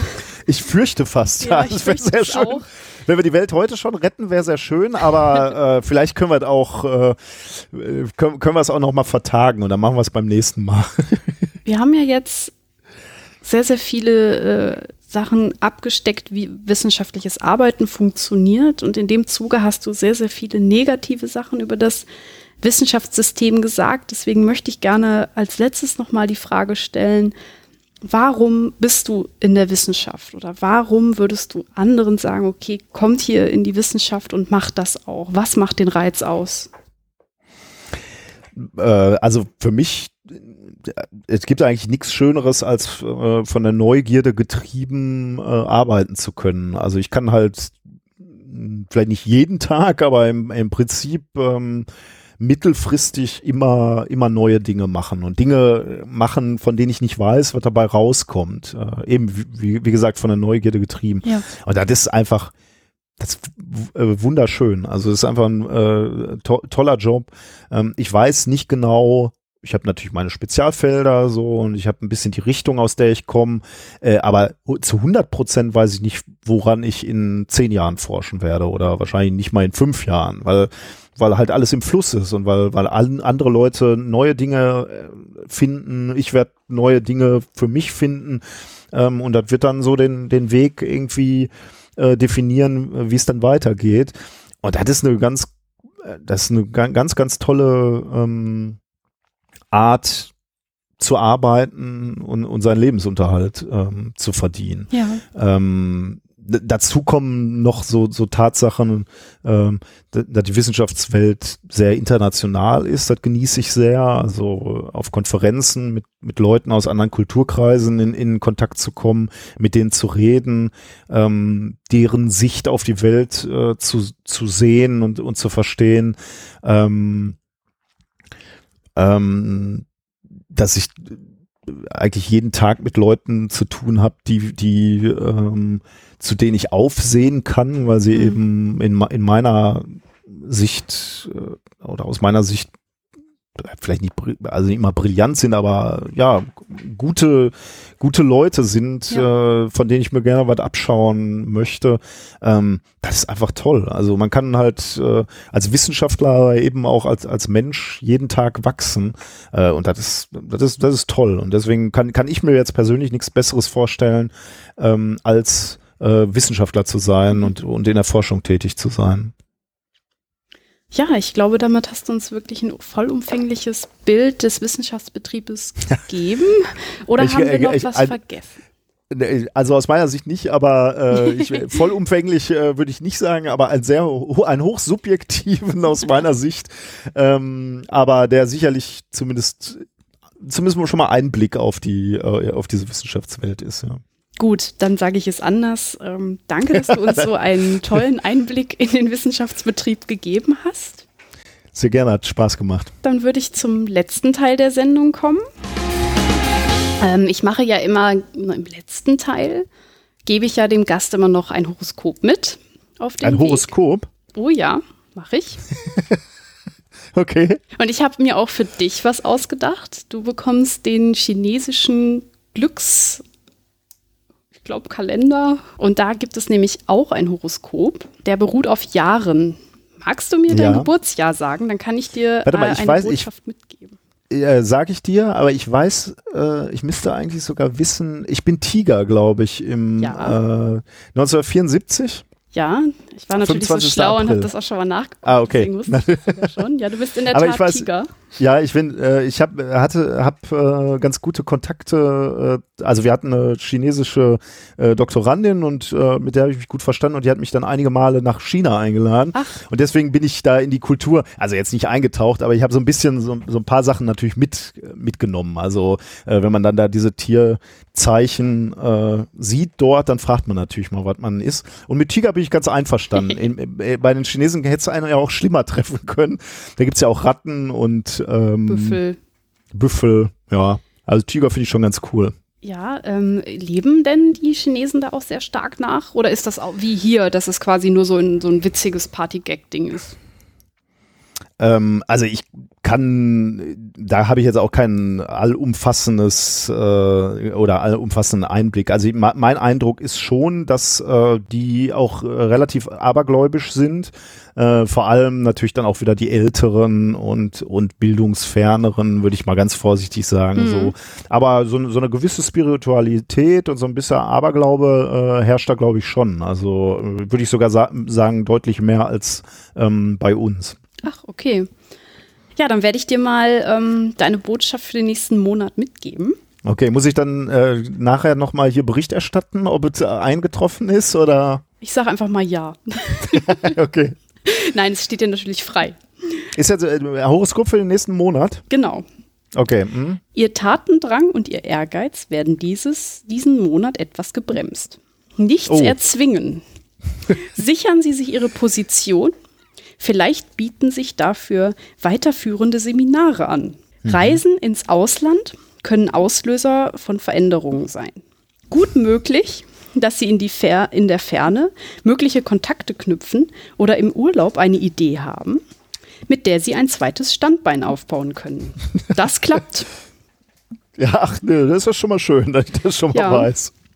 Äh, weiterführende Seminare, da witter ich natürlich direkt, okay, ja, äh, ob in dieser Zeitung wohl noch irgendwo Werbung für Seminare ist, ja, wo man genau. Geld lassen soll oder so, ich weiß ja nicht. Vielleicht, ne? Kann, kann ich nicht irgendwie gleich eine Unterschrift leisten? ah, kaufen Sie diese Waschmaschine. Naja, ähm, findest du dich da wieder? Also, dass mein Tatendrang jetzt im nächsten Monat gebremst ist, finde ich jetzt ein bisschen blöd. Also, oh. ich hoffe nicht. Da muss ich. Äh ja, steht ja noch die DPG an, ne? Ah, die DPG-Tagung? Ja, oder nicht? Aber, aber nicht im nächsten Monat, ne? Aber ah, dann müsst ihr doch, äh, glaube ich, die, ähm, die äh, müsst ihr dich schon die, die Paper einreichen? Also die Abstracts, ähm, genau. ich glaube, puh, weiß ich gar nicht. Ich dachte erst im, im Dezember, aber ähm, da hätte ich also noch Zeit. Da könnte ich jetzt einen Monat erstmal mit gebremsten Tatendrang tätig sein. ich glaube, ihr habt in der letzten methodisch inkorrekt, habt ihr da nicht den 1. Dezember als kann sein. Ich, äh, ich habe so viele Deadlines, die stehen alle in meinem Kalender und dann, äh, wenn die näher kommen, dann sehe ich die und dann arbeite ich dann danach. Ah, ich verstehe. Ähm, Gut, dann hoffen wir, dass keine dieser Deadline gefährdet ist, ne? Ja, genau, durch meinen gehemmten Tatendrang. Genau. Ich, ich hoffe, es tritt nicht ein. Ja, das hoffen wir dann beide. Damit würde ich sagen, dass wir auch zum Ende der Sendung kommen. Oder hast du noch irgendwie eine Botschaft? Ich habe, ähm, habe alles gesagt, was ich, glaube ich, äh, unterbringen wollte. Gut. Dann bedanke ich mich bei dir, Nikolas. Danke, dass du dir die Zeit genommen hast. Sehr, sehr gerne. Hat, hat super Spaß gemacht. Und bei euch, liebe Hörer, danke, dass ihr uns zugehört habt. Tschüss. Tschüss.